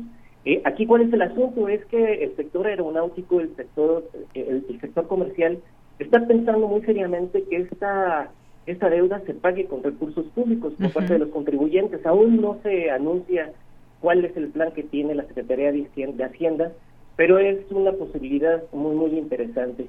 Y pues, ¿qué es lo que va a pasar? Pues que finalmente eh, esta deuda la vamos a pagar los contribuyentes, volemos por el Aeropuerto Internacional de la Ciudad de México o no utilicemos el aeropuerto de la Ciudad de México, pues todos con nuestros impuestos se podría pagar esa deuda. Entonces, es, algo como lo que llamaríamos eh, el, el aeroportuario, claro, con distintas, eh, con distintos matices, pero pues finalmente sería un dinero de los contribuyentes que estaríamos pagando por esta deuda. Eh, eh, la deuda asciende a más de 4.200 millones de dólares, entonces no es cualquier cifra. Oye, pues sí, hay que estar atentos a esto, finalmente, cómo, cómo se resuelve todo esto, porque se están, hasta donde sabemos, estaban analizando opciones ahí con la Secretaría de Hacienda y Crédito Público sobre el manejo de este pasivo que representan los bonos que se emitieron para financiar este cancelado aeropuerto de Texcoco. Y bueno, pues antes de que el Aeropuerto Internacional de la Ciudad de México pase al sector marina este año, que hasta donde sabemos será en diciembre, pero sí importante todo esto, eh, todo esto porque es como parte de la deuda emitida para financiar el, nuevo Aeropuerto Internacional de la Ciudad de México, pues queda esa deuda sin contar intereses y pues sí, el TUA que como bien explicabas y que todos pagamos cuando cuando utilizamos un aeropuerto, pues sería una de estas de estas formas, pero ya conoceremos estos detalles. Sin, sin duda importante ese, ese este tema que tocas, que está ligado completamente al turismo por todos estos vuelos que se realizan. Sí, así es. Y hay que recordar que eh, los principales ingresos de un aeropuerto eh, provienen de esta tarifa, la TUA, tarifa por uso aeroportuario, y por las rentas de los de los comercios que están instalados en, dentro de una terminal aérea. Entonces, en este caso, el Aeropuerto Internacional de la Ciudad de México prácticamente tenía eh, como único ingreso eh, pues la renta de los locales. Eh, insisto, porque la TUA ya estaba comprometida o está comprometida con este pago pago a los bonistas y pues sí es un tema que si bien en algún momento eh, el presidente López Obrador gozó de esta popularidad y aprovechó esta popularidad para cancelar el aeropuerto internacional de Texcoco, pues sí le está creando diversos problemas al, aeropuerto ahorita en estos momentos y por supuesto pues ahora para las finanzas públicas porque no sabemos de dónde podría sacar el dinero eh, el gobierno federal para pagar de una vez por todas esta deuda de 4.200 millones de dólares. eh, hay pago de impuestos por parte de empresas, hay más ingresos, como lo ha dicho López Obrador en los últimos años, pero pues a ver qué decide la Secretaría de Hacienda para este tema que sí ha afectado sobre todo a, a esta eh, pues a esta infraestructura de la terminal aérea de la Ciudad de México que ha sido muy criticada. En algunas ocasiones hemos visto goteras eh, hemos visto eh, pues los baños bastante descuidados. Entonces no hay manera de que el aeropuerto, el grupo aeroportuario internacional que opera la Ciudad de México, eh, pues canalice todas esas, eh, eh, de todos estos eh, estas fallas, eh, debido a que la TUA está totalmente comprometida. Entonces vamos a ver hacia dónde va este gobierno mexicano estos eh, pues de esta situación del aeropuerto internacional de la Ciudad de México de esto de ese tema con el eh, que iba a ser el aeropuerto de Texcoco y esta cancelación y lo que lleva una cancelación eh, cómo has visto pues toda esta operación del aeropuerto Felipe Ángeles que pues desde un inicio se le ha tratado de pues de generar mucho más vuelos de los que realiza diariamente, también pues este camino que lleva de la Ciudad de México a al Felipe Ángeles que sea para pues ahorrar tiempo, que es algo que le preocupa mucho a la gente. Tenemos este aeropuerto aquí en la Ciudad de México que es pues para muchos muy cercanos, si vives lejos y te vas por el viaducto, pues es una vía rápida, pero ¿qué pasa con el Felipe Ángeles? ¿Qué, qué es lo que has observado? Sí, eso también es una es, un problema que viene también derivado de, esta cancelación del aeropuerto de Texcoco, eh, porque eh, prácticamente estamos eh, utilizando un aeropuerto ah, muy viejo, como es el Aeropuerto Internacional de la Ciudad de México, pero no se está utilizando al 100% todavía el aeropuerto Felipe Ángeles, que justamente se construyó en vez del aeropuerto internacional de Texcoco. Entonces, eh, ese también es un problema y también va ligado con otro tema que también se ha, creado confusión a nivel nacional y sobre todo en la opinión pública por el tema de la categoría 1, esta categoría 1 que ha sido degradado, que degradó al gobierno mexicano por parte de la autoridad eh, de Aviación de Estados Unidos, estamos en categoría 2. ¿Esto qué significa? Significa que el gobierno mexicano no ha cumplido con ciertos estándares de la aviación internacional, entonces tiene que solventarlos para poder operar eh, la aviación comercial dentro del territorio de Estados Unidos. Eh, ¿Qué pasa aquí? Pues eh, Estados Unidos degradó a categoría 2 al gobierno mexicano hace dos años, ya vamos para, sí, ya se cumplieron dos años, vamos para casi dos años y medio, y pues no se ha solventado, no podemos regresar a la famosa categoría 1. ¿Esto qué significa, eh, de Yanira? Pues que las aerolíneas comerciales mexicanas eh, no pueden abrir nuevas rutas hacia Estados Unidos y tampoco pueden abrir más frecuencias hacia destinos de Estados Unidos. Entonces, eh, esa degradación de la categoría 2 eh, eh, pues está afectando al aeropuerto Felipe Ángeles porque las aerolíneas que ahí operan, como Aeroméxico, como Viva Aerobús, como Volaris, no pueden abrir rutas desde el Felipe Ángeles hacia algún destino de Estados Unidos, a pesar de que tienen toda la intención de hacerlo. Hace poco, hace unos meses, eh, me parece que Volaris anunció que quería abrir una ruta del AIFA hacia un destino de Los Ángeles, hacia el aeropuerto de Los Ángeles, pero no ha sido posible por esta degradación de la categoría 2. Entonces, esta esta decisión de los Estados Unidos, que pues eh, está, así opera, pues, digamos, en este sentido, eh, el gobierno de Estados Unidos, eh, pues está impidiendo que Felipe Ángeles despunte como debería ser. Entonces también es un tema que en los próximos meses el gobierno mexicano tendría que resolver. Se supone que ya se terminó la auditoría con la autoridad eh, de Estados Unidos, ya vinieron los auditores a, reuniones con el gobierno mexicano y en los próximos meses se estaría ya dando una respuesta si se regresa a la categoría 1 o, o seguimos en categoría 2. Se supone que el gobierno mexicano ya ha satisfecho todas las eh, todas las demandas que tenía la autoridad aeronáutica de Estados Unidos y pues vamos a ver si así, si, si se regresa a la categoría 1, por supuesto que las aerolíneas eh, mexicanas ya podrán estar abriendo rutas desde el Felipe Ángeles y ya podría, pudiéramos estar viendo ahora sí el despunte final de este aeropuerto.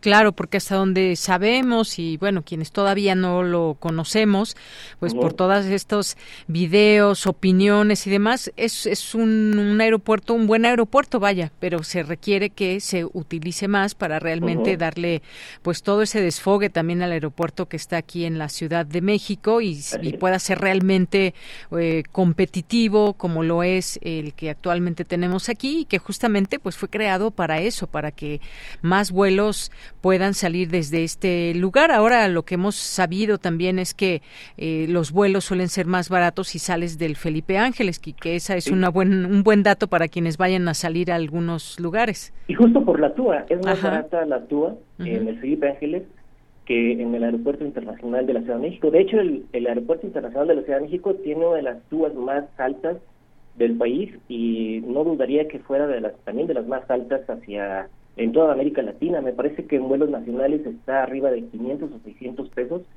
y en vuelos internacionales es un poquito más, casi casi llegando a los mil pesos.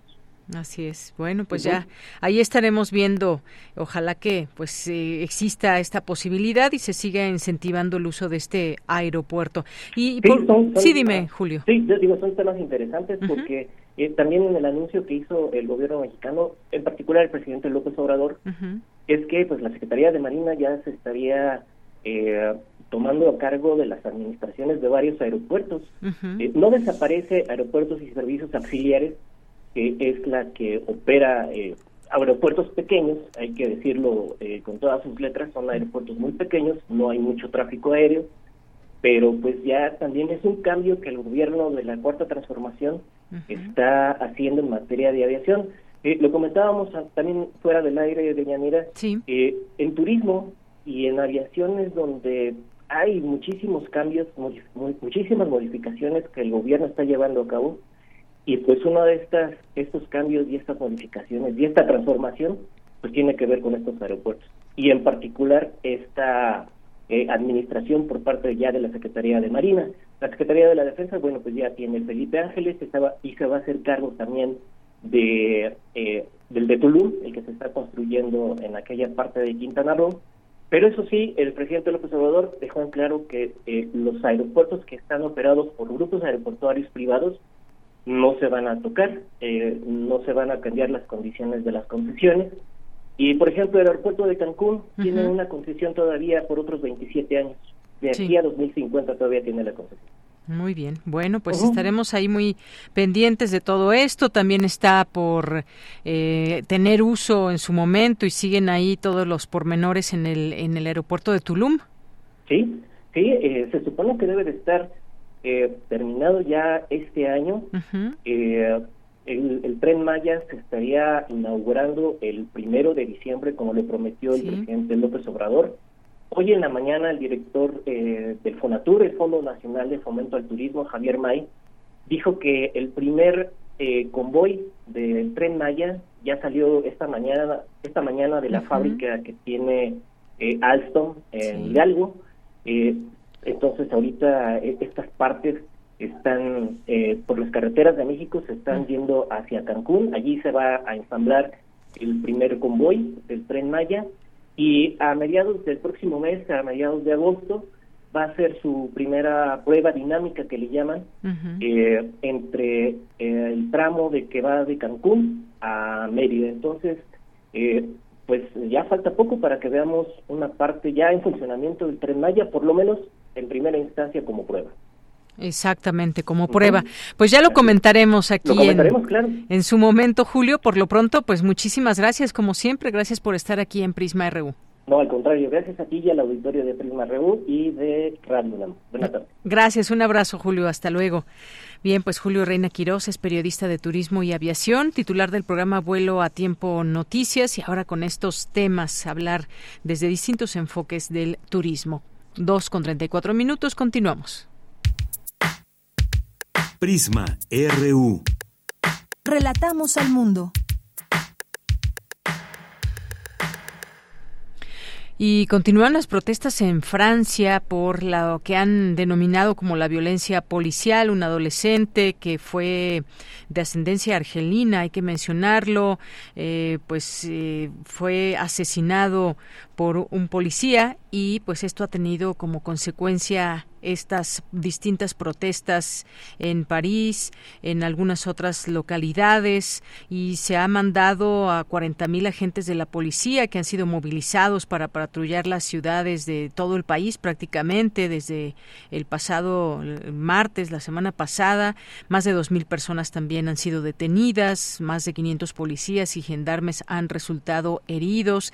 ¿Qué es lo que pasa. Hemos visto estas imágenes, estos videos que dan cuenta de todo ello. Se habla de cerca de 500 incendios. ¿Qué es lo que sucede? No solamente automóviles que se pueden ver por la calle, sino también edificios. Vamos a platicar del tema con el maestro Luis Antonio Guacuja, quien es especialista en temas de la Unión Europea y profesor de posgrado de la UNAM. ¿Qué tal, maestro Luis Antonio Guacuja? Muy buenas tardes. ¿Qué tal, Deyanira? Un saludo a a tu auditorio. Bien, eh, maestro, pues qué análisis se puede derivar de todo esto que está pasando en Francia, por una parte lo que sucedió específicamente con este adolescente y la respuesta que ha tenido el gobierno ante estas casi inmediatas protestas que se que se dejaron ver luego de este asesinato. Bueno, pues es sin duda un drama, un drama humanitario de, Occidente. Apenas hace un par de semanas eh, nos enterábamos de la muerte de 500 migrantes en las eh, en las costas de, de, Grecia, 100 de ellos eh, niños y, y, bueno pues este este drama de las dos caras digamos de una migración eh, quien huye en busca de mejores condiciones de vida huye de la muerte de la persecución del asedio y lo que vemos ahora en Francia pues es una bomba de tiempo que ha hecho en los últimos 20 años Francia con el tema de la migración. ¿no? Lo que vemos eh, de, este, de este chico de 17 años, a él que murió a manos de, unos eh, policías, eh, bueno, pues desató estas protestas, pero no es un hecho eh, que haya ocurrido solo ahora. ¿no? Hay, hay una serie de, hay quien habla de decenas de fallecimientos en los últimos dos, tres años en situaciones similares, ¿no? donde la gente de color, la gente magrebí, es, son las víctimas de no solo de la policía, sino de un sistema social fallido. Esto ya ocurrió hace 18 años, en la época de, de Jacques Chirac, cuando Sarkozy era su ministro del, del Interior, también hubo dos chicos que huían de la, de la policía y subieron un poste de luz, se electrocutaron en esta, en esta huida. Aquella ocasión también hubo protestas, pero en fin, lo que estamos viendo es esta, esta consecuencia de, de, de la segregación, de la marginación, de la discriminación, de que son objeto los franceses, que pueden ser de segunda, tercera generación, que han nacido en Francia, que sus padres son franceses, pero que no logran incorporarse a la sociedad francesa. Viven en los suburbios, alejados, con eh, servicios de mala calidad, sin la posibilidad de incorporarse a la vida académica y profesional por su condición de color o por su cultura. Eso es un drama brutal eh, y ahora lo que estamos viendo es eh, pues solo la gota que derrama el vaso después de que en Francia, bueno, pues lo que vimos los primeros meses de este año es que un día sí y otro también había protestas en las calles por la reforma de pensiones de Manuel Macron y ahora se le vuelve a incendiar literalmente el país al presidente francés con esta con estas revueltas eh, tan importantes en distintas partes de Francia que ya se han incluso propagado más allá de las fronteras a, a, a Bélgica, a Suiza, ¿no? Y eso es un drama sin duda alguna. Sin duda alguna, maestro. Y ese tema de la inmigración no puede, no puede estar exento de platicarse y de traerse justamente en este momento, porque sabemos que hay una, un número de inmigrantes importantes, ya sea legales o ilegales, en territorio francés, que buscan y lo que pasa también de este lado del mundo, todos estos migrantes que tenemos, que quieren llegar a Estados Unidos para cambiar su forma de vida, el famoso sueño americano, en el caso de Europa que ha sido pues una, un atractivo para muchos migrantes ya sea ya sea africanos ya sea de otros lugares eh, que tienen eh, bajos índices de crecimiento mucha pobreza y que intentan lo que intentan hacer es llegar a estos países y hacer vida en estos lugares. Sin embargo pues sí sabemos que muchas veces la situación no es muy buena para ellos que hay una especie de, eh, de mm, en muchas ocasiones, que a veces puede incluso venir desde, eh, desde las autoridades. Esto ha sido parte también de los discursos en su momento cuando hay cambio de eh, presidente, de autoridades, que pues tengan en esta situación una discusión muy amplia en torno a cómo miran a la inmigración. Esto no, no puede estar exento de lo que hoy estamos viendo, maestro. Sí, por supuesto, ¿no? Por supuesto. Eh, Justo eh, el día de, ayer asumió, eh, el día de antier, asumió España la presidencia del Consejo de la Unión Europea, en el seno de, la Unión Europea, con una de las prioridades que es el pacto migratorio entre los países de la Unión Europea, que ya ha sido rechazado por Hungría, por Polonia, un tema muy sensible donde los europeos no logran ponerse de acuerdo, donde también las políticas internas varían. Hay ejemplos eh, cuando menos un poquito más exitosos, como el caso del Reino Unido, tiene que ver de cómo se construye el tema de las ciudades, el urbanismo incluyente o excluyente. En el caso del Reino Unido, mientras la ciudad, eh, cuando menos en Londres, se expande, hay edificios que estaban antes en la periferia y en vez de sacar a la gente de ahí y mandarla más lejos, en Londres cuando menos, se puede apreciar que es parte del panorama, o sea, es gente que vive en condiciones pues menos favorables económicamente, pero que puede disfrutar de los servicios, ¿no? de los comercios, del transporte. Eh, en cambio, en Francia lo que ha sucedido es es una es una política eh, centrífuga donde han orillado a los migrantes a vivir fuera, en los suburbios, en esto que se llama eh, ciudades dormitorio, pero más allá de la lejanía física, pues los servicios públicos son bastante deficientes, hay inseguridad, eh, hay hacinamientos, eh, digamos, son, son ciudadanos franceses eh, nacionales franceses en muchos casos, pero son ciudadanos de segunda.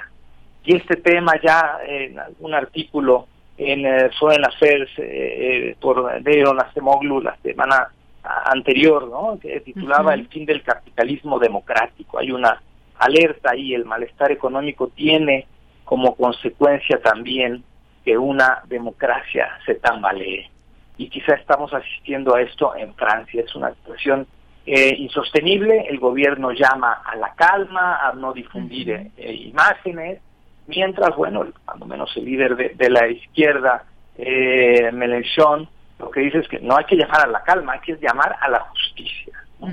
Que habría que revisar qué está pasando más allá, eh, o sea, qué, qué es lo que hace, qué es lo que provoca este enojo acumulado por, por décadas en, en personas que viven en condiciones eh, pues muy, pero muy distintas a las que viven en, en las principales ciudades de un país como Francia. Así es, un momento muy delicado para Francia, ese tema de la migración y que, sin embargo, la violencia, la violencia sigue pese a estos intentos por parte de las fuerzas del orden de justamente hacer eso, poner en orden el funcionamiento de las ciudades, de los lugares donde se han tenido estas protestas que además ha llamado la atención, que han sido muchas y, y la numerología, pues han sido han sido 500 edificios públicos que se tiene contabilizado en 1.900 vehículos incendiados, que es muchísimo, es, si lo ponemos en esta perspectiva, lo que ha sucedido, las personas también que han sido detenidas, un gran número,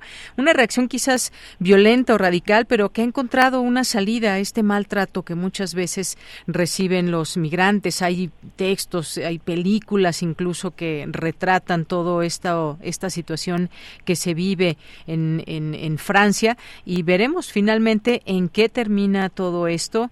Eh, por lo pronto, pues ahí el gobierno de Manuel Macron no, no, pues no ha podido ser capaz de encarar esta crisis en medio de todas estas eh, protestas. Vamos a ver qué, qué, cómo se va desarrollando, eh, pues una posible solución en todo caso en el momento en que pues cesen estas estas mm, protestas y todo el trabajo que se tiene que hacer internamente, porque esto lo que muestra son esas heridas de pronto que están que están ahí, maestro.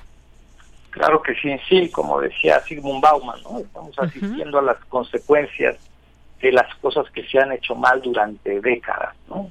Y eh, la muerte de este chico de 17 años, pues es el detonante de ese enojo acumulado, pero de esa injusticia acumulada durante durante muchos años, ¿no? Las políticas de desigualdad, políticas de segregación y el abandono a las personas, ¿no? que pues, eh, se vuelven algo insostenible y quizá pareciera que tiene que pasar algo así para voltear a ver a toda esta gente.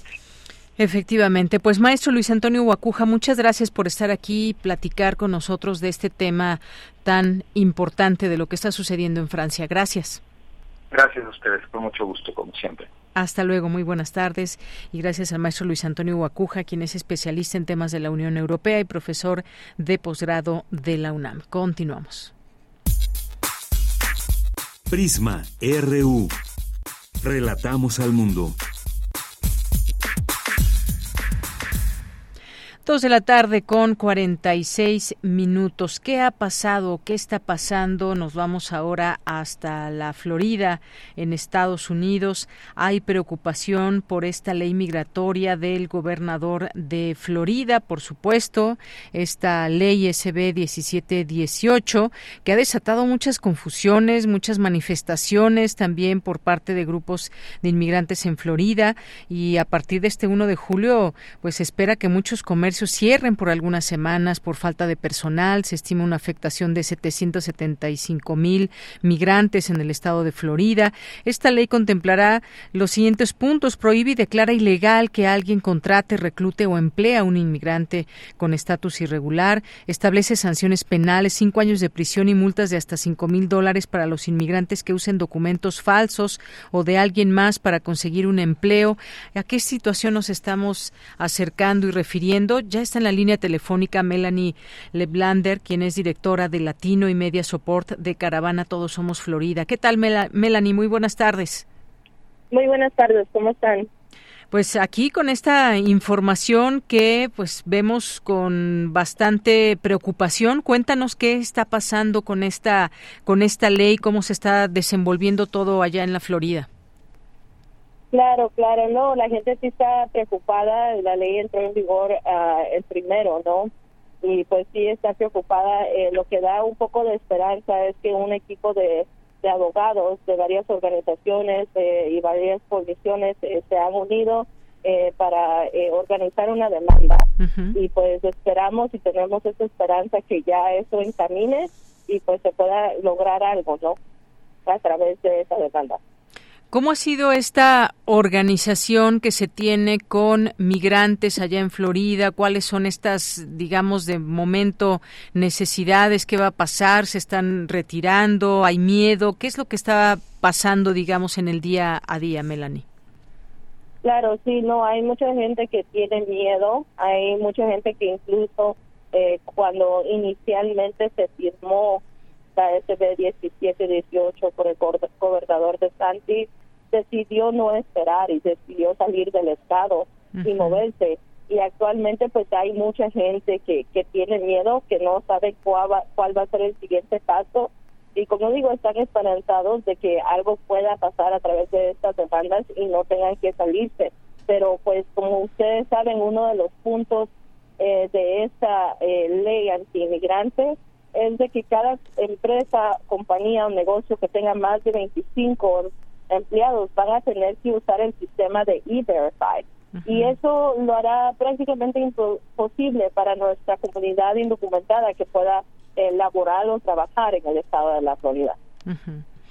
Bien, pues ahí está esto, esto que nos comentas. Estaba pues leyendo, entre otras cosas, también que prohíbe a autoridades locales brindar fondos a cualquier persona, entidad u organización para que expida documentos de identificación en migrantes con estatus irregular. Exige también a los hospitales que acepten eh, Medicaid que incluyan una pregunta sobre el estatus migratorio de los pacientes. Eh, cataloga como inválidos permisos y licencias de conducir expedidos por otros estados a inmigrantes indocumentados asigna 12 millones de dólares al programa de transporte de extranjeros no autorizados y este señor republicano, Ron DeSantis, que está llevando a cabo toda esta situación. ¿Qué tanto hace falta o qué, a, qué se dedican, que son muchas cosas, los migrantes allá en la Florida? Para que nos comentes un poco de esto, Melanie. Claro, claro que sí. Ustedes saben que uh, la comunidad inmigrante eh, es fuerte la industria de lo que viene siendo la construcción, eh, servicio, eh, nuestros campesinos, de las personas que traen comida a nuestras mesas.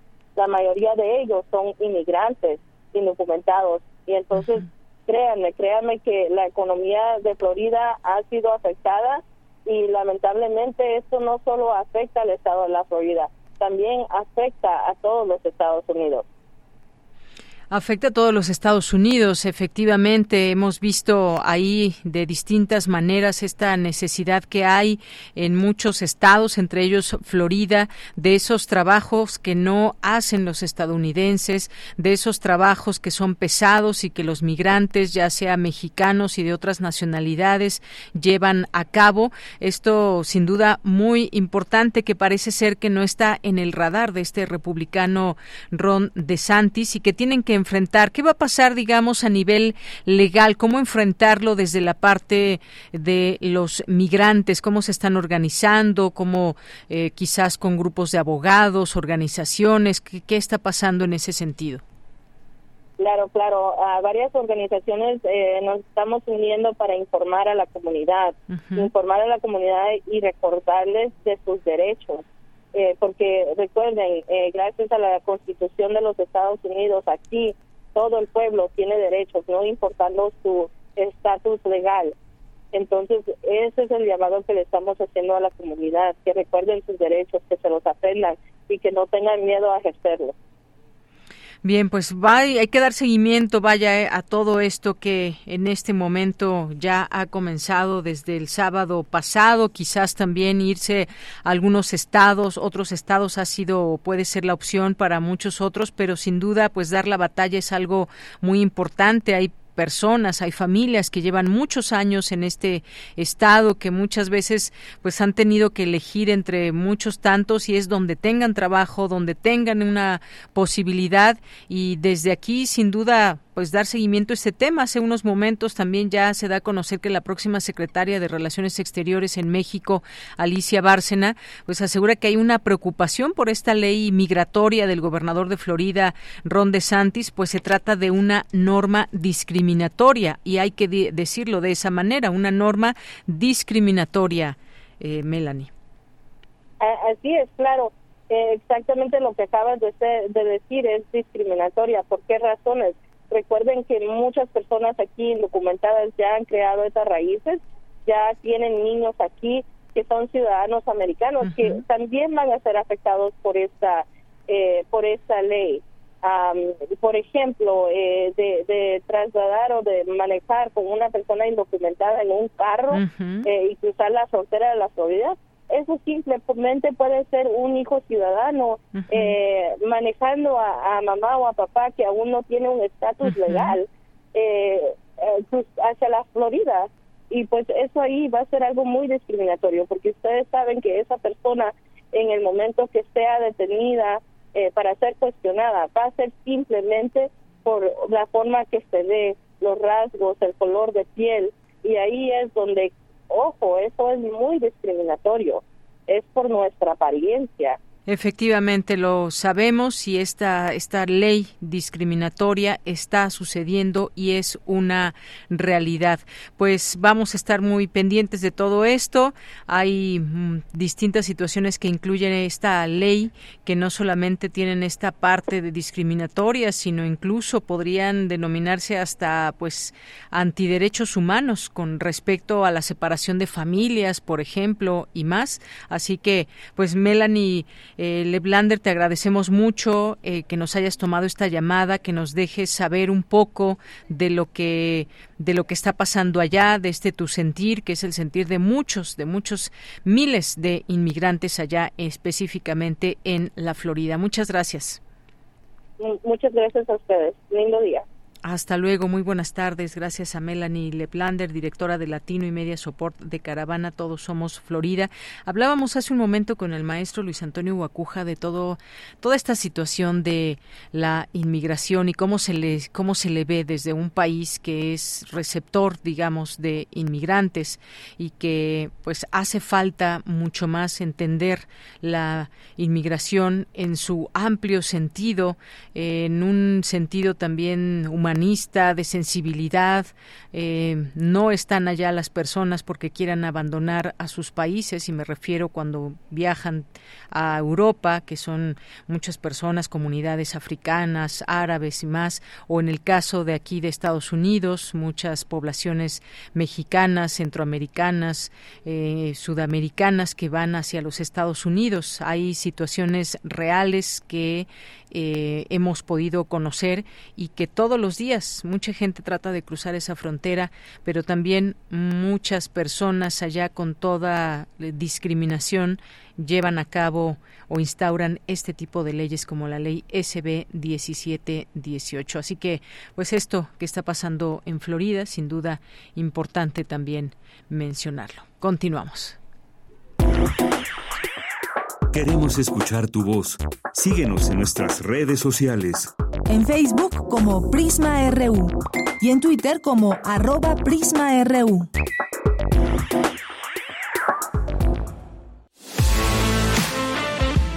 Nacional RU.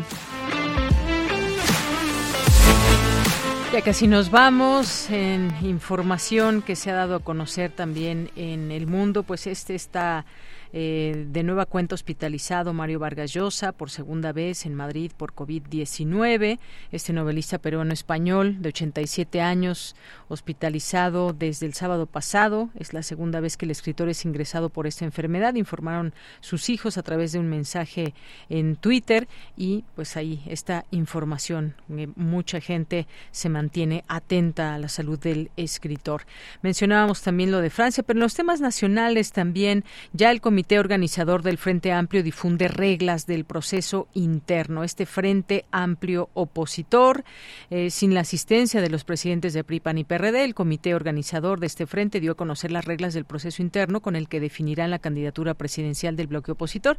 Dieron a los aspirantes hasta el 5 de agosto para recabar las 150 mil firmas como requisito para registrarse. Luego de que seis de los aspirantes se bajaron de la contienda, la cual inicia formalmente este martes, las secretarias generales de los tres partidos, quienes encabezaron una conferencia de prensa en la que se dio a conocer los detalles del proceso, insistieron que el ejercicio garantiza certeza tanto a los participantes como a la ciudadanía, aunque se insistió eh, que la premisa será que las tres fuerzas políticas y el Instituto Nacional Electoral se encargarán de fiscalizar los gastos. La invitación o convocatoria no define la cantidad de recursos que se utilizarán. Los partidos serán los que aporten el financiamiento para los seis foros, las dos encuestas y las votaciones que incluye el proceso, pero se dejó libre la posibilidad de que cada aspirante reciba aportaciones de simpatizantes. El exconsejero del INE, Marco Antonio Baños, y uno de los integrantes del comité, explicó que cada aspirante deberá transparentar las aportaciones que reciba y posteriormente definirán un tope de gastos. Aunque mucho se dice de que todo o de que hay piezas cargadas a favor de Xochitl Gálvez, así como acusaban que en Morena eh, se había dados cargados hacia Claudia Sheinbaum, bueno, pues aquí también hay quien piensa desde dentro incluso de este frente amplio opositor o fuera de él quienes se han bajado de esta contienda de que hay ya dados cargados. ¿Usted qué opina? Vamos a seguir hablando de estos distintos temas que sin duda son importantes dentro de lo que se está definiendo en nuestro país en torno a todo este tema político. Y bueno, pues hoy lo dijo el presidente, dice Xochitl Gálvez será la candidata opositora en 2024, ya escuchábamos lo que le respondió Xochitl Gálvez y bueno, pues el presidente dijo que eh, la senadora por el Partido Acción Nacional será la candidata de los partidos opositores para las elecciones de 2024. Pues seguiremos hablando de estos temas, ya nos tenemos que ir. Gracias a todo el equipo, estaremos esta semana aquí trabajando en estos micrófonos y con todos nuestros contenidos. Soy de Yanira Morán, que tenga buena tarde, buen provecho y hasta mañana. Radio UNAM presentó Prisma RU. Una mirada universitaria sobre los acontecimientos actuales. Prisma RU. Relatamos al mundo.